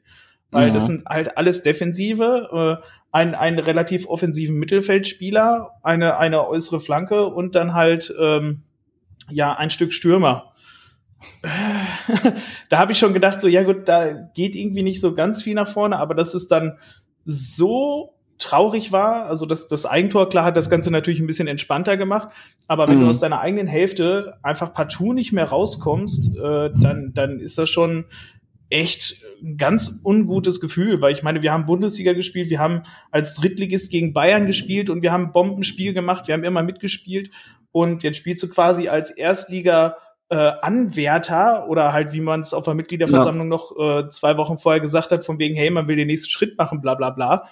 Ähm, und dann stehst du da und spielst quasi gegen, gegen einen Abstiegskandidaten aus der ersten Liga und gehst halt so fulminant baden, also auch alleine von der Anfangsphase, ich meine, das hat sich ja das ganze Spiel nicht geändert. Ja, also das, das fühlte sich nicht richtig an. Ja, äh, hat, er, hat euer Trainer das irgendwie nachher nochmal erklärt, warum er so defensiv äh, aufgestellt hat und äh, die Mannschaft da nicht äh, Nee, also auf der PK waren alle zufrieden damit. Also der Bruno Labbadia war total zufrieden, wie Paderborn Das das gemacht hat. ja. Unser Trainer war total zufrieden, wie das alles gelaufen ist. Waren alle sehr begeistert, wie stark man war. Ähm, ich weiß nicht, also ich, ich, ich bin fast eskaliert da. Also ich war so frustriert nach diesem Spiel. Und, Mhm. und, und dann stehen da und alle sind total glücklich. Und ich meine, also dass das so defensiv gemacht hat, ähm, ja gut, das hat sich ergeben. Ich meine, man hat ja auch gesehen, Stuttgart hat sich ja wirklich die Zähne ausgebissen. Also man hat ja auch gesehen, das hattet ihr auch gerade schon analysiert, es fehlen da absolut die Idee nach vorne und es war ja wirklich konsequent nach vorne über die Außen laufen, irgendwie nach innen flanken und da haben wir ja alles an hoch aufgestellt, was wir hatten. Da passierte halt nichts. Ja, ja, na ja. Aber schön war es Ja. nicht. Ja, das stimmt, das stimmt. Ja, wir gab ja dann auch die ersten zwei Ecken von 17 insgesamt, wie wir jetzt wissen. ähm, Karasor schießt knapp vorbei, also VfB durch mit Chancen, aber halt so richtig, so richtig überzeugend nicht. Also Perea hat sich da noch eine Gelb wegen der Schwalbe abgeholt gegen Hühnemeier. Ich habe es ehrlich gesagt nicht genau gesehen. Ich fand die es eine Schwalbe- gut. Tatsächlich. Die gelbe oder die Schwalbe? Die, äh, nee, dass es dafür direkt gelb gab. Ähm, Mhm. Weil das, das war tatsächlich so, ähm, der hat sich ja wirklich so, so richtig halt Kacke fallen lassen, ne? Also dieses Elfmeter Schinden, wo andere Schiedsrichter dann sagen, ja komm, spiel weiter. Und da fand ich tatsächlich, es war ein gutes Zeichen für den Schiedsrichter, da sofort zu sagen, Alter, so läuft das Spiel bei mir nicht. Steh auf, Mhm. dafür gibt's erstmal Gelb für Schwalbe, wenn du sowas schinden willst. Ähm, Ja. Das fand ich tatsächlich ein gutes Zeichen. Jetzt mal unabhängig, dass es so für, ähm, für uns positiv war, aber ähm, ich finde sowas immer gut, wenn ein Schiedsrichter sofort klare Linie zeigt, so von wegen, hey, mit Schinden kommst du bei mir nicht weiter. Ja, ja. Ja, Nick, du hast das Spiel wahrscheinlich im Fernsehen gesehen. Genau, korrekt, ja. Ähm, hast du, also bei ich, als ich das, ich habe natürlich, also aus meiner Perspektive aus dem Gästeblock war das natürlich ein ganz klares Foul und ein Elfmeter. Auf jeden das Fall. ganze. Auf jeden Fall. ähm, aber, ähm, aber dann, genau, also ich dachte mir schon, er kann auch so eine Schwalbe gewesen sein. Für mich war das schon so ein bisschen so ein Zeichen von äh, früher Verzweiflung. Ähm, wenn du halt schon da versuchst, so einen Elfmeter rauszuholen, so halt diesen Ausgleich zu erzwingen, Janik, wie fandst du denn? Ja, also Perea hatte auch ziemlich zu kämpfen mit dem Mann auf Paderborner Seite, ich weiß nicht mehr welcher es war, der ihn da immer wieder auch beackert hat und Perea halt versucht hat mit seiner Geschwindigkeit ihm immer wieder zu entfliehen, aber gerade in dieser Phase, wo dann eben auch diese Schwalbe passiert, da wurde er ein paar Mal auch echt ordentlich abgelaufen und geblockt. Und äh, der wie gesagt, ich weiß gerade nicht mehr, welcher Verteidiger von Paderborn das war. Humphrey der hat ihn auch ein paar Mal. Ja, genau, der ja, war's. Und ja. der hat ihn auch ein paar Mal dann so richtig körperlich, aber fair, muss man sagen, angegangen, aber hat schon rustikal gespielt und Perea äh, hat dann halt immer wieder versucht, da äh, ein Stück weit dann eben auch dagegen zu halten und dann eben mit dieser dummen Aktion absolut berechtigt die gelbe Karte. Also wer so einen Elver rausschinden will, das ist, das geht gar nicht und da bin ich auf jeden Fall beim Andreas. Das ist schon ja. richtig. Und ich habe dann nur irgendwo auf Twitter gelesen, was heißt ähm, halt dein Gosh auf, auf Spanisch, ähm, weil das, weil der dann auch echt zwei, dreimal nochmal zum Schiri hin ist ja. und der Schiri ihm dann auch wirklich einmal dann nochmal gesagt hat, das hast du gesehen im Fernsehen, hey Junge, jetzt ist gut, du hast schon gelb, denk dran und ja, wurde ja dann auch ausgewechselt. War dann auch besser ja. so, aber wie ich finde, trotzdem auch ein sehr interessanter Spieler, der sich auch in den letzten Wochen so ein bisschen ähm, in den Fokus gespielt hat, sagen wir es mal so, in den letzten Spielen zumindest. Also mit seiner Geschwindigkeit auch schon in Hoffenheim, der könnte noch ein Faktor werden, wenn er ein bisschen gefestigter wird, was den Charakter und vielleicht das Mitdenken angeht auf dem Platz. Ja, also dass er dann sich noch ein paar Mal beschwert hat, habe ich gar nicht so mitbekommen, weil ich natürlich dann irgendwie ähm, bekommst ja immer nicht alles mit im Stadion.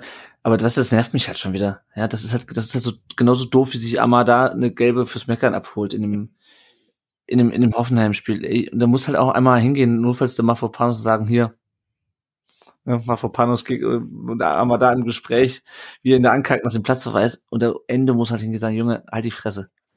Ja, ähm, Girassi, Girassi ist dann auch tatsächlich einmal zu ihm hin und hat ihn so ein bisschen zur Seite geschoben und hat gesagt, Junge, jetzt ist gut und hat ihm so ein Zeichen ja. gegeben, er soll es lieber lassen. Ja, also ich meine, dass man, dass man irgendwie leidenschaftlich da äh, dabei ist, ist ja, das finde ich ja super. Das geht dem VfB auch viel zu häufig ab, aber man muss halt immer wissen, wann wann es gut ist. Na gut. Ähm, Paderborn konnte sich in der Phase auch nur wenig befreien. Äh, es gab eine Flanke von, ist das weiß nicht, Franzose, Justwan, Justwan? Justwan. Oder ausgesprochen. Justwan, okay. Ich bin mir nicht sicher. Ähm, wo Pieringer äh, dann unten drunter durchrauscht, sozusagen in 16. Minute. Äh, dann hat er gelb gesehen äh, für, den, für den Foul. Äh, Andreas, wie fandst du denn, also du hast ja schon gerade gesagt, die gelbe Karte für, ähm, für Perea, für Schwalbe, fandst du gut? Wie fandst du den allgemein, den Herrn Schlager? Ich fand den überraschend gut. Ähm, ich fand, der hatte eine klare Linie, äh, die man gesehen hat. Er hat auf der einen Seite viel laufen lassen, hat aber auch ganz klar die Grenzen gezeigt, wo, äh, wo gesagt wurde, halt hier nicht weiter. Ähm, ihr hattet das ja vorhin schon besprochen, Thema VAR. Den VAR gab es dieses Spiel ja nicht. Zum Glück nicht, ja. Und das, finde ich, hat man sehr krass gemerkt bei den Schiedsrichterentscheidungen, wie, mhm. wie selbstsicher die auf dem Platz entschieden haben. Also auch also jedwede Entscheidung, ob es jetzt die Linienrichter waren oder ob es äh, äh, der Schiedsrichter selber war, ich fand, das wirkte so viel souveräner und hat tatsächlich einfach viel mehr Spaß gemacht, so zu gucken, als, als diese ganz komischen Unterbrechungen, die man jetzt mittlerweile halt häufig beim VAR hat. Und ja, ähm, ja das, das Thema hattet ihr ja gerade schon besprochen. Bin ich halt auch für VAR, bin ich grundsätzlich für, aber das ganze Ding muss halt auch mal schon grundlegend überarbeitet werden und nicht in komischen Nuancen und wir müssen Regeln halt noch komplizierter machen, sondern das ganze Ding mehr basen, weißt du, einfach mal einfacher mhm. machen, simpler machen, schneller gestalten dann funktioniert es auch erst. War, war, Gab es da überhaupt mhm. den VR? Äh, nee, erster Viertelfinale, glaube ich. Ähm, erster Viertelfinale, weil ich glaube, die ein, eine Szene oder so dachte ich auch, okay, das könnt ihr ruhig nochmal überprüfen. Ich glaube, das war das, ich glaube, das war das, das, ähm, das Handspiel, wo alle beim VfB alle auf Handspiel reklamiert haben. Ja. Und wenn man sich das, äh, ja. wenn man sich anguckt, das Handspiel, was da letztendlich auch nicht gegen Sosa gepfiffen wurde, wo aber alle der Meinung waren, das wäre eins gewesen, hätte man, also ich sehe es nicht so, aber rein den Regeln nach hätte man es meiner Meinung nach aufpfeifen können. Ja, weil er geht halt auch hoch mit den Armen, irgendwie kriegt den Ball von hinten dran geköpft, aber wurde auch schon gepfiffen. Nicht, dass ich das gut finde, aber naja, ist auch egal. Ja. Ähm, ich hätte auch nicht so weiterkommen wollen. Aber ähm, ja, war, war auf jeden Fall interessant. Aber kleine Ergänzung noch, tatsächlich gab's wohl den VAR, weil den gibt's Was? laut Regelkunde schon ab dem Achtelfinale im Nee. DFB-Pokal. Quatsch. Okay. Also hab ich jetzt hier, warte mal, warte mal. Warte mal, Warte mal, ich- man kann's, man kann's ja sehen hier bei Spielinfo, man muss ja, die sind ja alle, Ja. Äh, wer war denn hier? Doch, hast recht. Ja, Dr. gell? Ma Was? Dr. Ernsthaft? Ja, ja, Dr. klar. Ma oh Mann, ey, da haben wir, da haben wir Gott erzählt. Oh, da Dr. Martin, haben wir uns jetzt aber blamiert. Jetzt mal, also ich hätte Stein und Bein schwören können, dass Viertelfinale, ne? Weil tatsächlich, also es war so, er wurde in diesem Spiel jetzt nicht eingesetzt, das ist richtig, aber Wolf Christoph Wow. Fuß hat auch in einer Szene tatsächlich gesagt, und die wurde auch überprüft, aber da war dann auch nichts, das war dann auch relativ schnell erledigt, das hat man dann wahrscheinlich auch gar nicht mitbekommen. Deswegen, ich habe jetzt gerade noch mal überlegt und das Revue passieren lassen und dann habe ich nebenher, kann man ja sagen, habe ich kurz gegoogelt und ja, tatsächlich ab dem Achtelfinale im DFB-Pokal kommt der Videobeweis. Das Oder der ist VAR zum. Einsatz. Dann muss ich aber wirklich den, den ganzen Schiedsrichter gespannt, äh, gespannt in Summe noch größeres Lob aussprechen, weil das war für mit VAR und es gab ja einige Szenen, wo man noch äh, groß einen hätte raut draus machen können. War das eine unfassbar souveräne, begeisternde Vorstellung. Ich bin ja, Ja. richtig, ich bin jetzt wer richtig begeistert davon. Hallo, Ja, ja, also. Das, äh, das Dank geht hier an Dr. Matthias Jöllenbeck und äh, seinen Assistenten Mike Bickel dafür, dass sie nichts gemacht haben. Und das war auch ehrlich gesagt kein Anlass für mich. Also selbst diese Handgeschichte, also da muss man nicht pfeifen, ganz ehrlich. Der kriegt nee, aus dem also 20 Zentimeter an den Arm geköpft. Also wer da pfeift, der hat's auch nicht mehr alle. Okay. Ähm, es geht weiter. Äh, VfB halt, hatten wir schon gesprochen, einfach zu langsam, zu ungenau. Das, Paderborn hat ja auch, also ich ihr hattet auch keine großen Probleme irgendwie, uns da weg zu verteidigen, Andreas. Äh, zumindest in der ersten Halbzeit war das harmlos, was der VfB da geboten hat. Ja, ähm, also tatsächlich, in der, also in der ersten Hälfte hatte ich schon zwei gravierende Vorschläge oder zwei Sachen, die ich nicht verstanden habe bei, bei Stuttgart und bei uns. Ähm, das war einmal bei uns, warum nicht Conte gespielt hat, der später auch noch eingewechselt wurde. Mhm. Ähm, weil ich meine, Platz war ja mehr als genug da und dass er mit seiner Schnelligkeit glänzen konnte. Und auf der anderen Seite habe ich nicht verstanden, äh, warum der VfB nicht einfach mal aus der zweiten Reihe drauf, drauf schießt. Ähm, Ja. und, und warum immer so dieses Schema Ja. F nach vorne und was, was tatsächlich von, von unserer, von unserem Bus, den wir wirklich hinten geparkt haben, muss man ja leider wirklich sagen, ähm, wirklich halt locker wegverteidigt werden konnte. Ja, und immer dieses Hinterlaufen, immer dieses, Ja, ich nehme ja, den Ball, dann hinterläuft einer, dann leg- legst ihn rüber und oh, oh, oh, so, Genau. also war, Und Wenn währenddessen man sich- steht der Bus wieder halt, ne? ja, und wenn man sich die Statistik hinterher anschaut, ja, Ja. mehr, also mehr als dreimal so viel Pässe gespielt, ja, Passquote von 88 Prozent, 22 zu 1 Torschüsse, zum einen kommen wir gleich noch, 72 Prozent Ballbesitz. Ihr wisst an, was mich das erinnert. Wen Wiesbaden? Wie in Wiesbaden in der zweiten Liga, ja. Hatten, Tim Walter, Tim Walter, da hatten Minusspiele. Jede Woche, jede Woche acht, jede Woche knapp 1000 Pässe gespielt. Holstein Kiel doch damals auch, wo die 1-0 bei uns gewonnen haben. Dann. 90, genau. 90 Prozent angekommen, ja. 1000 Torschüsse und Nichts. kein Tor. Und einzeln verloren, genau. Also es war echt. Es war hart. Naja. In der 42. Minute war dann der VfB mittlerweile mit der siebten Ecke angelangt, äh, auf die köpfte dann Gerassi drüber. Äh, und dann kam äh, die Halbzeit und in der Halbzeit wurde dann äh, Wagnermann ausgewechselt und Har- Haraguchi kam direkt 24 Stunden nach seiner Verpflichtung zu seinem Debüt. Äh, Nate rückte dann für die Viererkette. Äh, ja, Wagnermann, Chris, ist dir der groß positiv oder neg- negativ aufgefallen in der ersten Halbzeit? Ähm, weder noch, muss ich sagen. Also sehr neutral. Jetzt ähm, hat jetzt keine großen Fehler gemacht, hat jetzt aber auch ja keine guten Aktionen nach vorne gehabt oder so. Deshalb ja eher ähm, mittelmäßige Leistung. Na, und wie findest du es, dass der äh, Herr äh, Haraguchi, Genki Haraguchi, direkt zum Einsatz kam in der, ähm, äh, in, in der Halbzeit? Ähm, ja, ich habe es nicht ganz verstanden, muss ich sagen, weil, okay, Wagnermann ist ja auch ein Defensiver, aber Haraguchi dann auch eher ein defensives, ein defensiver Spieler, Mhm. beziehungsweise Mittelfeldspieler. Ja, ich habe es jetzt, ja, war okay. Äh, ich fand auch die Leistung von Haraguchi ganz gut, muss ich sagen. Ähm, ohne jetzt wieder Ausschläge nach oben oder nach unten zu haben, aber ja, ich fand Haraguchi hat eigentlich ein Mhm. ganz gutes Spiel gemacht. Ja, ja, Ja. fand ich auch un unauffällig. Mhm. Aber warum sie gewechselt haben, habe ich jetzt auch nicht ganz verstanden. Aber gut. Ja, ja ich habe es auch nicht, ehrlich gesagt, nicht so richtig verstanden. Aber ähm, ja, und in der zweiten Halbzeit äh, rannte dann der VfB weiter an. Ähm, die Schüsse, aber das hatten wir schon angesprochen, ähm, hatte der Andreas gerade schon gesagt, die kommen nicht so wirklich gefährlich auch in den 16er rein. Ähm, und gelb sieht dann äh, nochmal der Herr Girassi wegen Reklamierens. Ähm, auch, also das passt so zu der Linie auch vom Herrn Schlager, äh, denkt der, der Andreas nicht zustimmt. Und dann kam, und ich finde, das ist der schönste Name im deutschen Profifußball. Es tut mir leid, ich no chocolates names, aber Kai Klefisch. Wie schön kann man heißen? Wie schön kann man heißen? Kam für äh, Maximilian Rohr und Sirlot Conti für Marvin Piringer. Was hatte das für Auswirkungen, die Wechsel äh, bei euch im Spiel, Andreas? Ähm, die Auswechslung für uns, ich habe es ja vorhin schon mal gesagt, äh, ich habe mich äh, über Conte habe ich mich sehr gefreut. Ich hätte eine schon zur Halbzeit gebracht, weil es ja alleine für Piringer gab es ja schlicht und ergreifend keinen Platz. Der hat kein gutes Spiel gemacht. Mhm. Ähm, daher hätte ich schon vorher erwartet oder oder gehofft, dass äh, Conte kommt. Ähm, daher auch zu, zu späterer Minute fand ich jetzt trotzdem halt noch gut. Vor allem, man konnte ja ein bisschen dann die Hoffnung haben, dass, dass die Stuttgarter sich jetzt alle so langsam ein bisschen müde laufen. Und ähm, daher dachte ich so, hey, ist okay, kannst du immer noch bringen. Und ich sag mal, die ersten Minuten, wo er drin war, waren ja auch nicht schlecht. Also er ist ja wirklich nach vorne gelaufen. Ich meine, das war auch direkt danach schon. Mhm. Ähm, genau. wo er dann auch auf Müller zugelaufen ist und ihm den Ball fast noch durch die Beine durchgesteckt hätte. Da habe ich noch gesehen, wie er quasi hinten wieder noch rauskam, der Ball.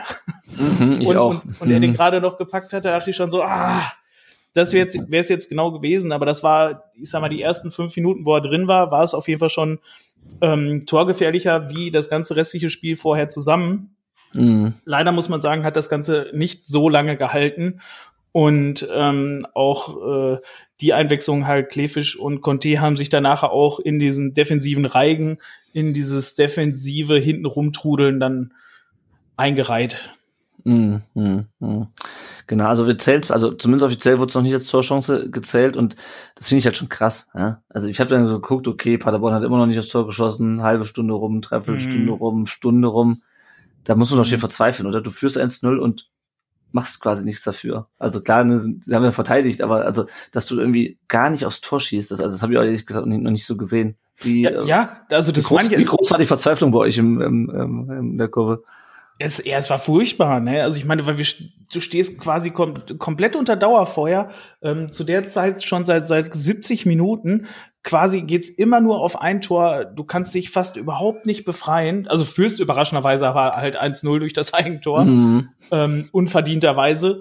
Und da, dann stehst du da und, und es passiert nichts. Und vor allem, man muss ja auch sagen, wir in Paderborn leben ja mittlerweile einfach für den Offensivfußball. Also das mhm. ist ja mhm. das, was uns die ganzen letzten Jahre groß gemacht hat. Und das wäre ja der Schritt, den wir gehen wollten, halt nach vorne, weißt du, dass wir attraktiven, schönen Aha. Fußball spielen.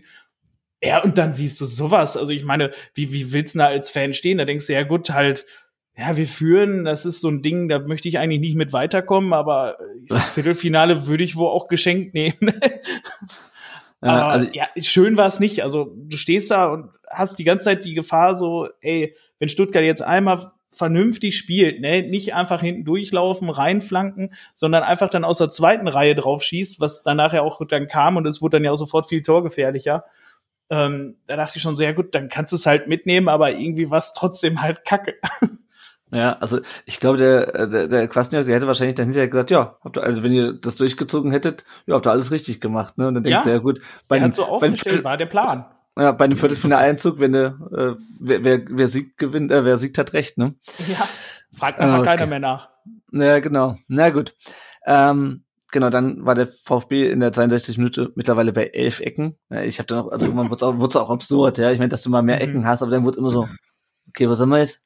Elf, ne? Ja, elf, mhm. okay. Äh, dann kam bei uns Pfeiffer für Perea in der 64. Minute. Ins Spiel über Perea haben wir schon ein bisschen äh, gesprochen auch. Äh, und dann äh, eine entscheidende Einwechslung für Paderborn. Ich möchte mich nicht lustig machen, aber ein bisschen schon.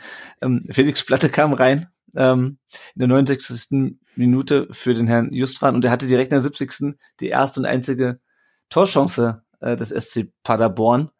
Äh, zuerst mal, Chris, ich fand schon erschreckend, wie, wie einfach die sich doch hinten durchspielen konnten, oder? Also ja, total. T also, und Leipertz.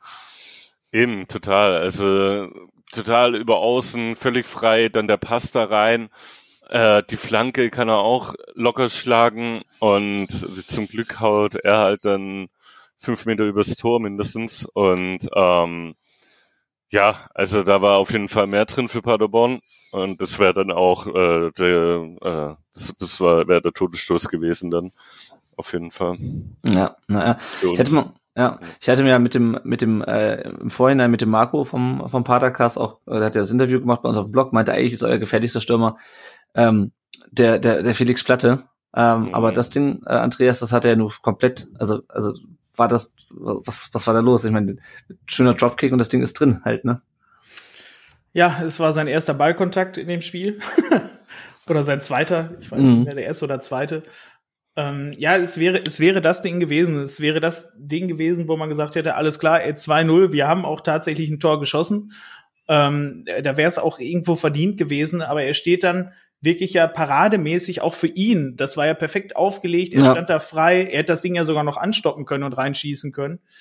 Ähm, will das Ding dann halt aber Volley nehmen und schießt das Teil dann halt so drüber ja, war einfach überhastet und ich sag mal, bei der Einz ja, es war die einzige und letzte Chance, die wir hatten.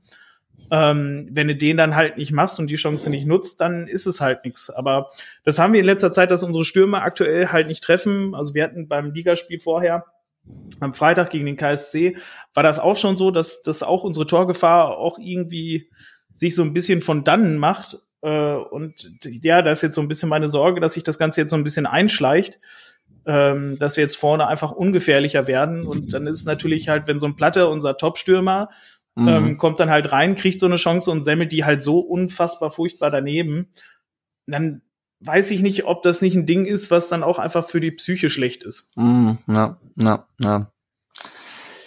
Ja, ich weiß, was du meinst. Das ist, ähm, ja. Verliert man nicht, irgendwann halt das Selbstvertrauen, ne? Ja, ich wollte gerade sagen, das ist auf jeden Fall nicht, nicht förderlich. Ja. Ähm, dann kam die 74 Minute, da sagen kurz dann hintereinander Mafropanos und Karos vor Gelb, Janik und ich hatte das Gefühl, wenn wir in die Verlängerung gegangen wären, äh, was ja zu der zum Zeitpunkt noch durchaus möglich war, äh, dann wäre noch irgendwann jemand vom Platz geflogen. Hat ich war in dem Moment, bis sich das noch keiner runtergeflogen es gab so viele gelbe Karten. So, warum sind die doch alle hier auf dem Platz?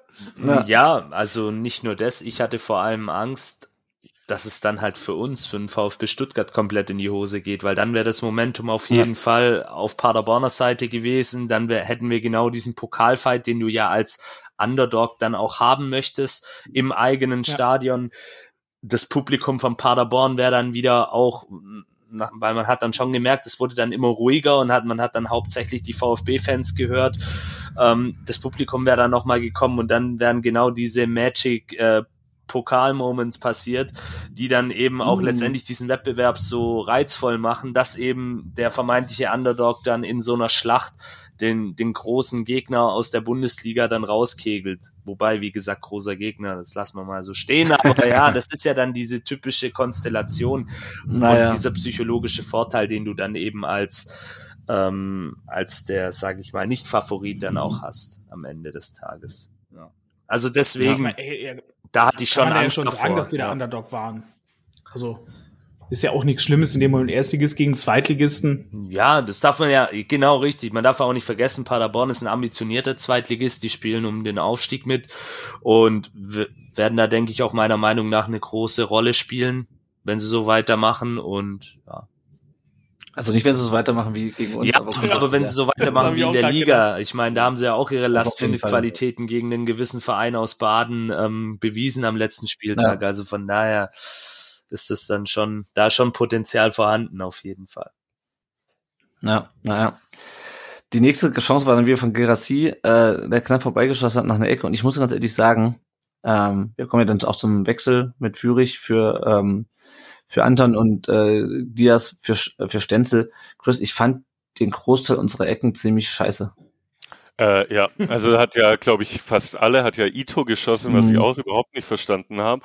Ähm, ich denke eigentlich diese Auswechslung das, äh, oder Einwechslung von Stenzel, auch äh, Grüße an die Sektion Stenzel in unserem Fanclub übrigens, ähm, ja, dass er dass er einfach die Standards, also besser bei Standards ist. Ich denke einfach, ja. dass äh, Labadia da einfach jemand reinbringen wollte, der halt äh, bei Standards äh, besser ist. Ja. Hat man ja dann später dann gesehen, die erste Ecke, die dann Stenzel reinbringt an, und nicht Ito, hat er dann gleich zum Tor geführt. Und ähm, Deshalb denke ich auch bei Freistößen, ja, der ist ja dann reingekommen, hat erstmal den ersten Freistoß dann gleich ge geschossen. Ja. Der war dann eher missglückt, aber nichtsdestotrotz fand ich, dadurch, dass wir halt so viele Standards hatten, ähm, fand ich die Auswechslung oder Einwechslung von Stenzel eigentlich auch echt gut. Ja. Muss ich sagen, ja. ja. also ich habe mich ein bisschen gefragt am Anfang, warum man jetzt noch einen äh, Außenverteidiger bringt, wenn man im Rückstand hinterherläuft, aber genau das, die Standards halt. Ne? Also guck ich mir, guck dir das 2 zu 1 an.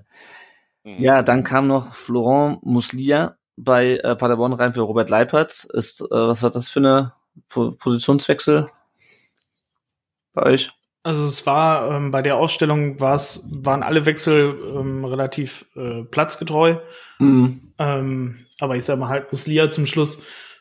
Er ist so einer, die haben bisher sonst immer ähm, Justwan und Muslia zusammen, haben immer echt so ein krass dynamisches Mittelfeld gespielt ähm, was ich gut verstanden hat und wo auch viele kreative Ideen immer zustande gekommen sind. Das Ganze wurde jetzt dann halt nochmal vorher aufgetrennt. Ähm, ja, hat man auch gesehen, es kamen dann halt wenig Ideen halt nach vorne. Ähm, also vor allem überhaupt gar keine Ballsicherheit. Also wenn wir den Ball mal halten, erobert haben, haben wir den mhm. ja immer so blind nach vorne gekloppt. Ähm, wir sind ja kaum über die Mittellinie herausgekommen und dann war der Ball ja schon wieder weg.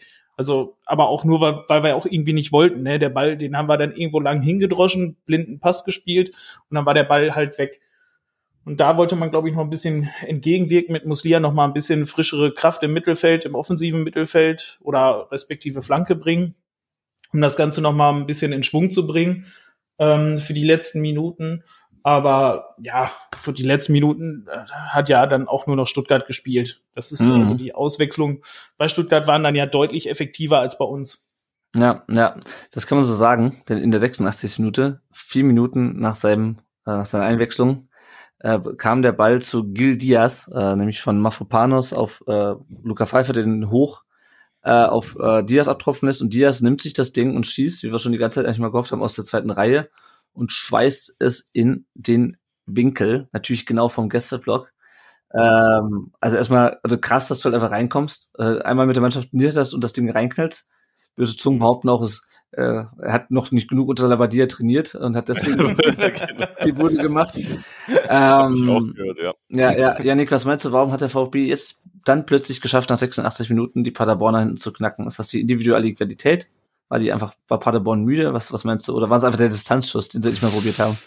Ja, also in der Szene auf jeden Fall die individuelle Qualität von äh, Gil Diaz, der den Ball einfach wunderbar da reinschweißt mit einer super Schusstechnik und dass die Mannschaft vor allem nicht nachgelassen hat, sondern weiter den Druck aufrechterhalten hat und mhm. von Minute zu Minute hast du dann eben gemerkt, dass Paderborn, so wie du es gerade richtig gesagt hast, äh, müder geworden ist und ähm, irgendwann dann halt auch nicht mehr standhalten konnte, letztendlich diesem Druck. Und es musste dann wahrscheinlich auch so eine Aktion sein.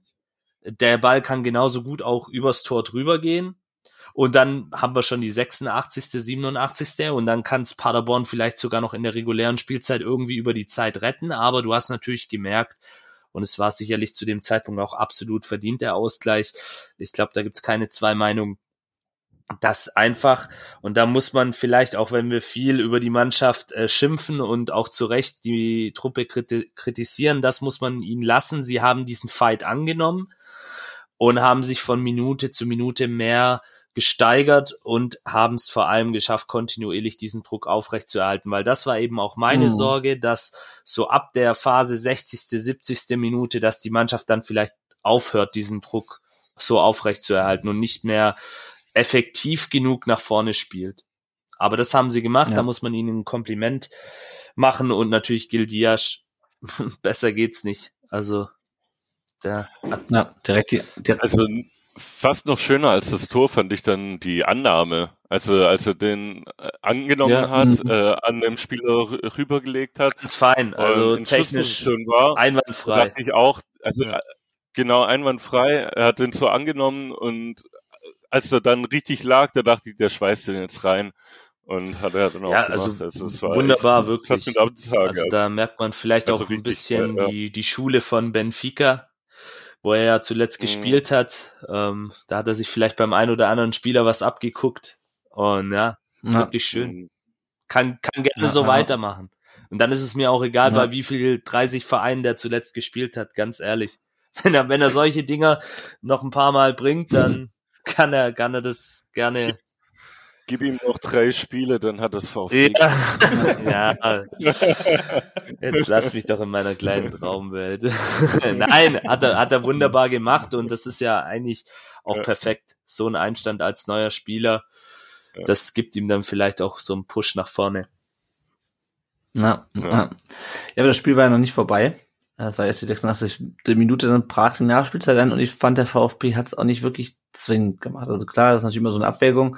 Pokal, es geht in die Verlängerung. Ähm, lässt du dir, gehst du nochmal ins Risiko äh, oder wartest du auf die Verlängerung? Und ich dachte mir so, Mist. Also abgesehen davon, dass die Anwohner ja schlafen wollten irgendwann. ähm, ich, wir müssen ja alle morgen arbeiten. Ne? Ähm, und dann kam Ecke Nummer 17. Äh, Diaz äh, holt die raus mit dem Schuss. Pascal Stenzel tritt an und knallt das Ding direkt auf den Kopf von äh, Seru Girassi, äh, der mit einer erfreulichen Regelmäßigkeit mittlerweile trifft. Äh, und der knallt das Ding rein und rennt zum Guestblock. Chris, für so Sachen fährt man unter der Woche nach, im äh, Winter nach Paderborn, oder? Absolut, absolut. Also erstmal die Ecke vom Fußballgott, dann ähm, ja, Gyrassi äh, wird immer besser. Also ich finde auch allgemein über Gyrassi, Mhm. es war ein super Einkauf auf jeden Fall. Und ich finde ihn sogar jetzt, wenn man jetzt so dieses Jahr, also Rückrunde, letzte Saison, Hinrunde, diese Saison zusammennimmt, fand ich, finde ich ihn auch besser als Kalajdzic, muss ich auch ganz Mhm. ehrlich sagen. Und ähm, regelmäßig, wie du schon sagtest, er trifft regelmäßig und alle ausgeflippt im Block und wie du schon sagtest, deshalb fährt man dann fünf Stunden von Berlin nach Paderborn, um sich, ja, um dann sowas zu erleben einfach, also Gänsehaut auf jeden Fall. Ja, ja. Wobei ich muss Ja. sagen, also ähm, die, der- der, Arena-Grill unterm Gästeblock und die Manta-Platte, das hat schon was. Wenn man, wenn man sonst immer das, wenn man sonst immer das Ara, den Aramak-Fraß bei uns bekommt, ja, die, die Mhm. Papppizza, Ja. Und dann kriegst du da mal richtig schön Currywurst und, und, und die, die Manta-Platte und auch zu Preisen, die okay sind. Also ich glaube, die Manta-Platte, Ja, absolut. die Manta-Platte hat 6,50 gekostet, glaube ich. Mhm. Und der, ich, die Currywurst 3,50 oder sowas, dafür kriegst du bei uns, dafür kriegst du bei uns nicht mal eine rote ohne Brötchen, glaube ich. Ja, die, die Pizza, die Pizza war auch richtig gut, Ja. hatte ich eine. Ja, war, war Also die gut? Super, ja, genau, weil ähm, Andreas Wenn das bei uns, keine Argumente sind, bei uns ins Stadion zu kommen. Also Ja. das war aber, ähm, also ich weiß nicht, wer dieses Stadion konzipiert hat. Ich verstehe diese, ich verstehe die, die, diese, diese Balkonarchitektur nicht. Ich habe mich so ein bisschen an so ein Eishockeystadion erinnert gefühlt, muss ich ganz ehrlich sagen. Weil du hast ja quasi diesen, diesen, diesen Rundlauf drumherum und da drüber dann die Tribüne. Ich habe das nicht verstanden. Aber gut, anderes Thema. Ähm, wir kommen auch ein bisschen vom Thema weg. Andreas, ähm, das war ja an der anderen Seite des Spielfelds. Was war bei euch in der Kurve los bei dem Ding? Dem Tor jetzt? ja gut, was soll bei uns da los gewesen sein? Ist, auch das hat sich irgendwo halt abgezeichnet. Mhm. Ähm, es war tatsächlich hätte ich bei der 16 Ecke tatsächlich schon auf den Führungstreffer äh, äh, gehofft oder nicht gehofft, äh, hätte ich den erwartet, weil irgendwo es sind halt einfach irgendwann zu viele Ecken. Ich sag mal, so Mhm. beschissen wie die halt auch geschlagen werden oder so, aber wenn es irgendwann zu viele sind, auch ein blindes Huhn findet mal ein Korn, so wie es so schön heißt, es ist irgendwann gehen die Dinge halt rein. Es ist äh, und wenn man es dann halt einfach so beschreit und dann einfach nach dem äh, Ausgleich, da war ja einfach bei euch da in der Kurve halt richtig Halligalli. Bei uns war entsprechend Totenstille und dass das Mhm. Ganze einfach dann emotional kippt, ja, das ist dann auch halt abzusehen, ne? Und dass dann einfach die, die Beine dann halt noch viel schwerer werden und dass jede Bewegung, jede, jedes schnelle Bein hochreißen, jedes irgendwo noch dazwischen schmeißen, dass das jedes Mal schwerer wird. Ja, das ist dann halt auch klar Mhm. und dann einfach mit den mit den passenden Einwechslungen, die auch dann auf eurer Seite waren, die das Ganze dann noch ein bisschen dynamischer gestaltet haben äh, in der Offensive, hat's dann geknallt. Ich war einerseits froh, keine Verlängerung.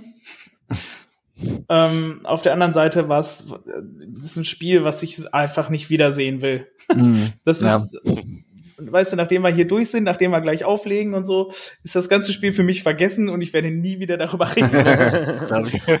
Ja, vor allem, weil du halt echt, also du kriegst schon so Geschenke, du machst halt nichts draus, ne? Das Ja, ja. Halt, das ist halt das, ja. Und dann Kennen halt auch auch. mit so einer völlig atypischen Spielweise und die Ja. halt ja auch wirklich keinen Spaß macht zu gucken, ne? Also muss man ja auch sagen, das war ja auch kein schönes Spiel für neutralen Zuschauer zu gucken. Ja, Weißt du, das ist die ganze Die Zeit halt eine Wand vor die andere Wand und dann passiert halt auch 90 Minuten nicht viel. die einen wollen nicht anders, die anderen können nicht anders. Oder Ja. nicht besser. Ja. Also, ja, war nicht schön. das stimmt. Ja, ähm, schauen wir mal, was unsere Hörerinnen und Hörer geschrieben haben. Bei Facebook schreibt der Björn Kirschbaum ganz im Stil einer Spitzenmannschaft bis auf das Eigentor. Das war der typische VfB-Wahnsinn. Oder wie Bruno Labbadia sagt, wir haben drei Tore geschossen. Ja. äh, und ich habe ehrlich gesagt, also, das war, ich habe glaube ich auf Twitter geschrieben, du musst, der VfB muss wirklich alles selber machen. Selbst die Tore. Nee. Äh, der äh, Ed Avans Kreuz schreibt, Transfer und Trainer wechseln die Wände ein. Der Ed Detmarsch 85 schreibt, furchtbar Ideen und gefahrlos, aber hatten wir schon ähm, ges äh, gesprochen, kein Plan erkennbar, wie Tore erzielt werden sollen und Ito als Standardschütze furchtbar, das hatten wir eben schon. Äh, der CSC unterstrich 66 sieht das ein bisschen anders, der sagt hier auch, hier sehen einige wieder nur das Schlechte, auch wenn Spielanlage und Idee ausbaubar sind, äh, haben wir einen ambi- ambitionierten Zweitligisten dominiert, in Klammer 17, 17 zu 0 Ecken, ein frühes Eigentor weggesteckt, bis zur 95. Minute an uns geglaubt. Janik, kann man so sehen. Ähm, Ein Optimist, das gefällt mir. Genau. ein, ein, ein Cannstatt-Optimist. Äh, ja, also, äh, also ja, ja, also Paderborn muss man nicht 5-0 weghauen, kann man nicht 5-0 weghauen. Äh, aber man kann torgefährlicher sein, äh, als das, was wir da gezeigt haben. Auch in der Anlage. Also wenn du dann halt gegen Bus läufst, dann läufst du gegen Bus. Ja. Aber das war, ich fand halt schon von der Spielanlage her einfach zu uninspiriert, um da irgendwie eine Tür in den Bus zu finden. Genau, und es hat halt wieder komplett auch die Effizienz gefehlt, meiner Meinung Ja. nach. Also da hätte man viel mehr rausholen können und es nicht bis zum Ende so spannend machen müssen. Klar, so hat man letztendlich da den den Narrativ des, des Pokalfights erfüllt, aber ja, am Ende des Tages hätte es nicht sein müssen. Und ja, was mich halt wirklich schockiert hat, war wieder, du hast es gesagt, diese Uninspiriertheit, dass da halt keine Spielanlage und Idee, so wie er es ja auch schreibt in seinem Kommentar, ähm, einfach nicht vorhanden waren. Das, Ja. daran müssen sie arbeiten, weil sonst wird's ganz, ganz eng werden. Ja, ja. Der Ed Fritzo 62 schreibt, das Ergebnis heiligt alles, aber das Trainerteam hat nun viel Anschauungsmaterial. Karo so auf der 6 und Endo 6 oder 8 macht schon Sinn und Spaß. Der dritte Japaner, also Haraguchi, könnte passen. Gerassi ist die Waffe und außenrum noch ein paar Verbesserungen, dann haben wir das Schlimmste los. Und der Joachim Fischer schreibt, Buenos Dias. Passenderweise. äh, ja, viele der Themen haben wir schon ähm, besprochen. Ähm, Andreas, würdest du sagen, der Sieg ist verdient für den VfB? Ja, schon. Ja gut, also ah, schwierig, weil Ja, Finde ich auch.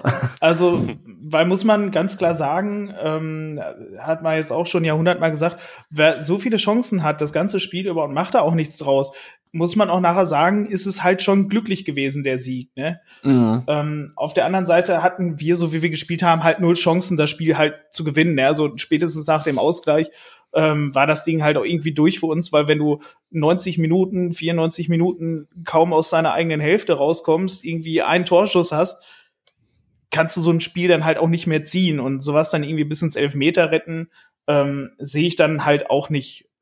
Mhm. Von daher irgendwo auf der einen Seite ist es irgendwo verdient, äh, hat Stuttgart das Ganze verdient gewonnen. Auf der anderen Seite war es trotzdem schon noch irgendwie ein bisschen glücklich, weil es so spät halt war und noch diese, diese Impulse kommen mussten, die dann halt auch zum Glück für euch dann noch gekommen sind. Ähm, ja, und wie gesagt, bei uns einfach, einfach nein. Kopfschüttelnd ab. Ja. Ja. Äh, gut, dann schauen wir uns ein paar, Hörer, paar Hörerfragen, die ihr uns geschickt habt. Äh, sprechen wir mal kurz drüber. Janik, sollte der VfB GHC im Sommer für 9 Millionen fest verpflichten? Ja, wenn er so weitermacht mit seinen Toren, wäre es sicherlich eine Überlegung wert. Dann ist natürlich immer die Frage, kann er das so konstant und kontinuierlich durchführen? Das Risiko hast du aber halt immer, aber wenn er Ja. weiterhin trifft und weiterhin seine Leistung so abruft, wie er es in den letzten Spielen macht. Und ich meine, am Ende des Tages, ja, viele kritisieren ihn manchmal wegen seiner Präsenz auf dem Platz, aber er macht eben die Tore und das ist halt das, was dir am Ende des Tages die Punkte bringt und dich dann auch in der Liga hält. Und wir haben nicht so viele Offensivgranaten, vielleicht mit Buenos Dias, Gil Diaz oder wie auch immer. Da haben wir jetzt vielleicht noch mal einen dazugekriegt, aber das ist wichtig, dass du einen Neuner hast in deiner Mannschaft, egal welches mhm. System du spielst. Und er ist nicht so anfällig wie Kalajdzic, was sicherlich den größten Vorteil gegenüber Sascha, ähm, wenn man die jetzt mal eins zu eins vergleicht, was ja auch viele oft machen, ähm, entgegenstellt. Auf jeden Fall eine Überlegung wert. Neun Millionen als quasi Lebensversicherung, Tore Lebensversicherung oder wie auch immer. Überlegung ja. wert auf jeden Fall. Die Frage ja. ist natürlich, wenn er so weiter trifft, vielleicht weckt er da auch Begehrlichkeiten bei anderen mhm. Clubs. Das darf man ja auch nie vergessen, ne? Ja, dann holst du neun und verkaufst ihn für 15 oder sowas. Ja, richtig, ja, genau. Sind, sind das Fantasiesummen. Ähm, ja, was ich übrigens, äh, was äh, ich übrigens auch ganz interessant fand, ist, dass äh, Borna Sosa immer noch für den VfB spielt. Das war für mich mit die größte Überraschung fast im Transferfenster. Ja, ja, Leverkusen war ja wohl dran, ne? Aber die haben ja, ja wohl zu wenig geboten laut Sky. Aber ja, 10 Millionen genau. ist natürlich auch eine Frechheit, da brauchen wir ja gar ja. nicht drüber reden. Ja, aber also wie gesagt, weil da war ich eigentlich fest davon ausgegangen, selbst wenn er jetzt verletzt ist, muss, muss er nichts heißen. Also klar. Mhm. Ähm, verletzt ist ja, da bin ich eigentlich auch davon ausgegangen, ja. ja. Na gut, die Frage ist, wie lange bleibt Mafropanos, fragt äh, Andeava Official. Chris, was meinst du? Wie lange bleibt äh, ähm, Mafropanos? Ich hoffe, dass er über die Saison hinaus noch bleibt. Ich befürchte aber, dass er uns weggekauft wird. Ich fürchte auch, dass ehrlich er sagen. Im ja, Sommer trotz, wird er weg sein wahrscheinlich. Im Sommer wird er auch weg sein. Ja. So leid es mir tut. Äh, ist eigentlich einer meiner Lieblingsspieler, aber ja. der wird weg sein. Ja. Glaube ich schon. Ja, Befürchte ich. Ja. Und äh, wie zufrieden, fragte Jörni 1893, seid ihr mit dem Start ins Jahr 23? Gibt, gibt es dieses Jahr mal ein Spiel ohne Gegentore? Äh, ja, bestimmt in der Vorbereitung auf die neue Saison. Also ansonsten sehe ich da echt schwarz. Also ich bin schon mal gespannt, was wir uns gegen Bremen einfallen lassen. Und damit haben wir schon die perfekte Überleitung geschafft zur Lage nach dem 18. Spieltag. Der VfB ist jetzt Tabellen 15. mit 16 Punkten, auch nur, weil wirklich alle anderen da unten verloren haben. Äh, dann am, am Rest des vergangenen Wochenendes 22 zu 32 Tore. Ähm, Schalke und Hertha und Bochum stehen hinter uns mit jeweils 10, 14 und 16 Punkten und dann Augsburg noch in Schlagdistanz mit äh, 18 Punkten, Hoffenheim mit 19 Punkten. Jetzt geht's am Sonntag um 15.30 Uhr gegen Werder Bremen. Äh, danach, jeweils samstags, spielen wir in Freiburg und gegen Köln. Ja, Bremen äh, ist Zehnter, 24 Punkte, 37 zu 23 Tore.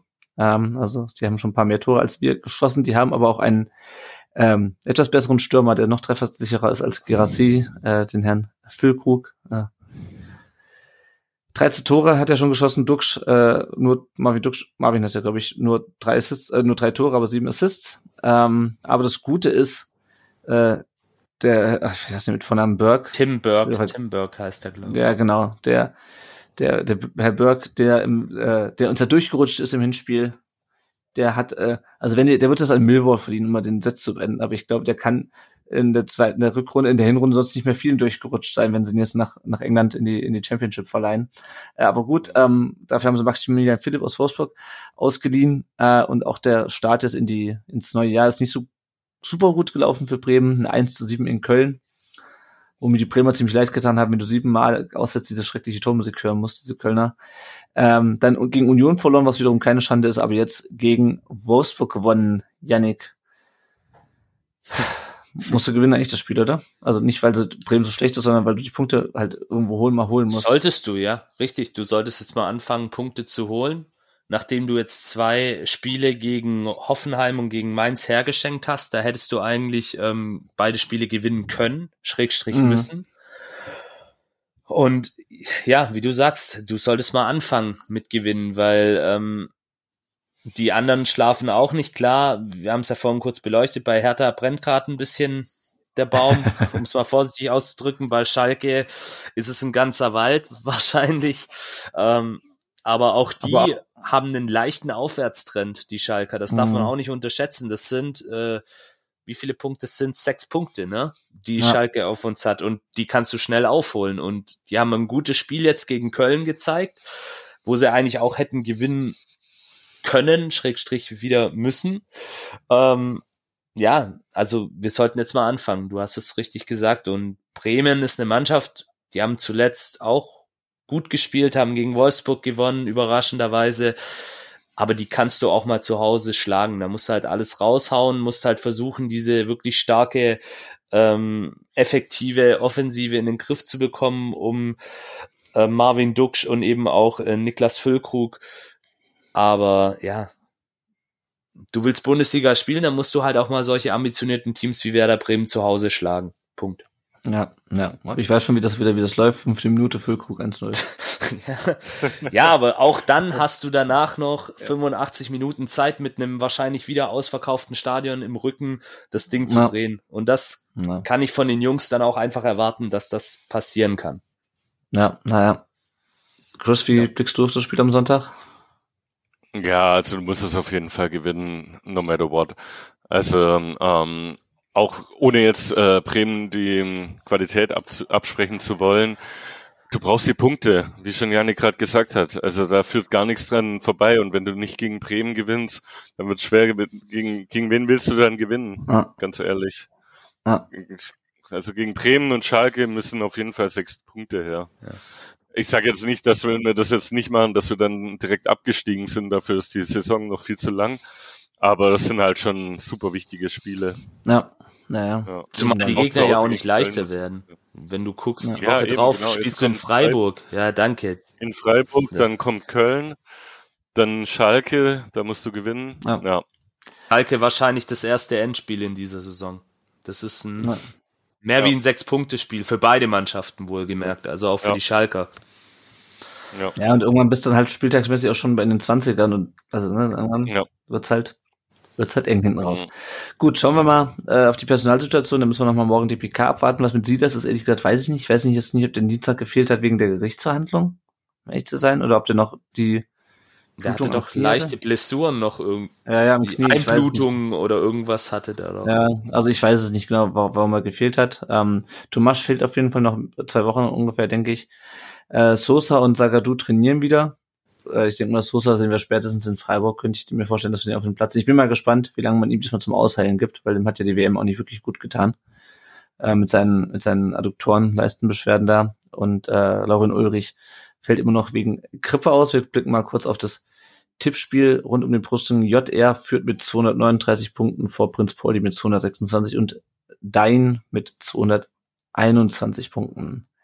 So, kleiner Werbeblock noch. Wenn ihr uns nicht finanziell unterstützen könnt oder wollt, dann gebt uns doch bitte eine Bewertung bei Apple Podcast oder bei Spotify. Bei Apple Podcast könnt ihr uns eine Rezension schreiben, die lesen wir auch gerne vor. Und ansonsten, wenn ihr ganz äh, undigital unterwegs seid, dann äh, geht doch am Sonntag ins Stadion, äh, bevor der VfB das Heimspiel gegen Werder Bremen gewinnt. Sagt den Leuten neben euch im Blog noch schnell, äh, was ein Podcast ist, dass es uns gibt. Erzählt den Leuten von uns. Äh, das hilft uns, damit mehr Leute äh, uns kennenlernen. So, wir blicken ganz kurz auf die anderen VfB-Mannschaften. Es geht wirklich schnell, denn die Frauen haben Winterpause bis zum 12. März. Die spielen dann gegen in Kreilsheim. Äh, an dieser Stelle nochmal den ähm, Hinweis auf den Podcast Brustring Frauen, der erste VfB-Podcast, der sich nur um die Frauenmannschaft des VfB, Frauenmannschaften wahrscheinlich auch dann ähm, dreht. Äh, die haben jetzt die, ihre Nullnummer rausgehauen, ihre erste, ihre erste Folge und da wird bestimmt bald die nächste folgen. Also auf jeden Fall abonniert, damit ihr da auf dem Laufenden seid, was unsere Frauen in der Oberliga Baden-Württemberg angeht. Der VfB 2 hat noch Winterpause bis zum 3. März. Das spielen sie bei Hoffenheim 2. Die U19, die spielt jetzt am Samstag um 12 Uhr zu Hause gegen äh, Hoffenheim. Ähm, da geht, der geht die Rückrunde dann los. Der VfB ist momentan Sechster von 17 mit 16 Punkten in der Liga und die U17, die spielt am 25. Februar wieder dann bei Astoria Waldorf. Und bei unseren Leihspielern, auch das geht ja schnell, wir sind ja auch schon lange unterwegs hier wieder. Momo Sissé hat mit Wisla Krakau noch äh, bis zum 19. Februar Winterpause. Wahid Fagir bis zum 19. Februar, Februar mit dem FC Nordsjælland. Matteo Klimowitz wurde am vierten Spieltag der mexikanischen Liga beim 0 zu 0 gegen Tigres UANL in der 83. Minute eingewechselt. Atletico ist es nach ähm, vier Spielen Neunter der Liga. Äh, Roberto Massimo ist weiter verletzt. Äh, da wurde, der hat auch beim 2-0 gegen die zweite Mannschaft von Benfica nicht gespielt. Äh, Academico Vicio ist immerhin das äh, bisschen besser unterwegs als noch in der Hinrunde. Die sind jetzt Vierter in der zweiten Liga. Clinton Mola hat weiterhin Knöchelprobleme, hat sowohl das 2 zu 2 im FA Cup als auch das Wiederholungsspiel äh, gegen Birmingham City äh, verpasst. Das finde ich übrigens auch mal interessant, wenn sowas in Deutschland machen würden. Wiederholungsspiele, so wie früher. Aber einfach nochmal, dann hättet ihr zu uns fahren müssen. Wenn das jetzt 1-1 ausgegangen wäre, Andreas, dann hättet ihr nochmal zu uns fahren müssen, wie drei Tage später oder sowas. Finde ich irgendwie lustig. Finde ich irgendwie lustig, dass sie das in, ich glaube, sie machen es nicht komplett. Ich glaube, spätestens im Halbfinale ist dann Verlängerung und Elfmeterschießen, wenn ich es richtig in Erinnerung habe, beim FA Cup. Aber ja, auf jeden Fall hat er die beiden Spiele verpasst. Äh, Leonhard Münz saß beim 0 zu 1 gegen Zürich äh, 90 Minuten auf der Bank äh, und Leon Dayaku wurde immer nach 76 Minuten eingewechselt.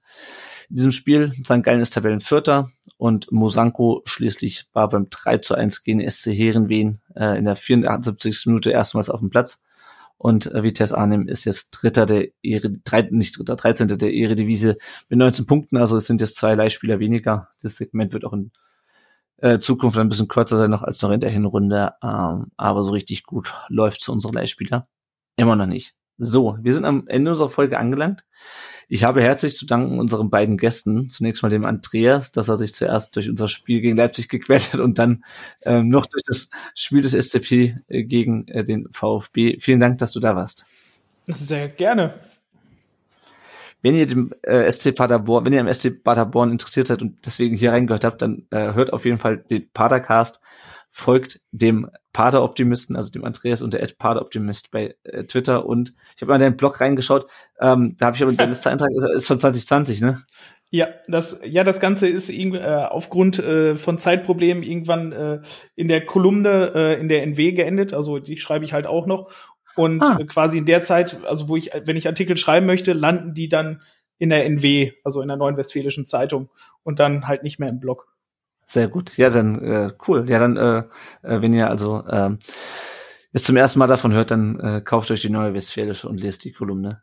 Vom Könnt ihr Andreas. online ohne Bezahlschranke lesen. Boah, noch besser, super. So. Also.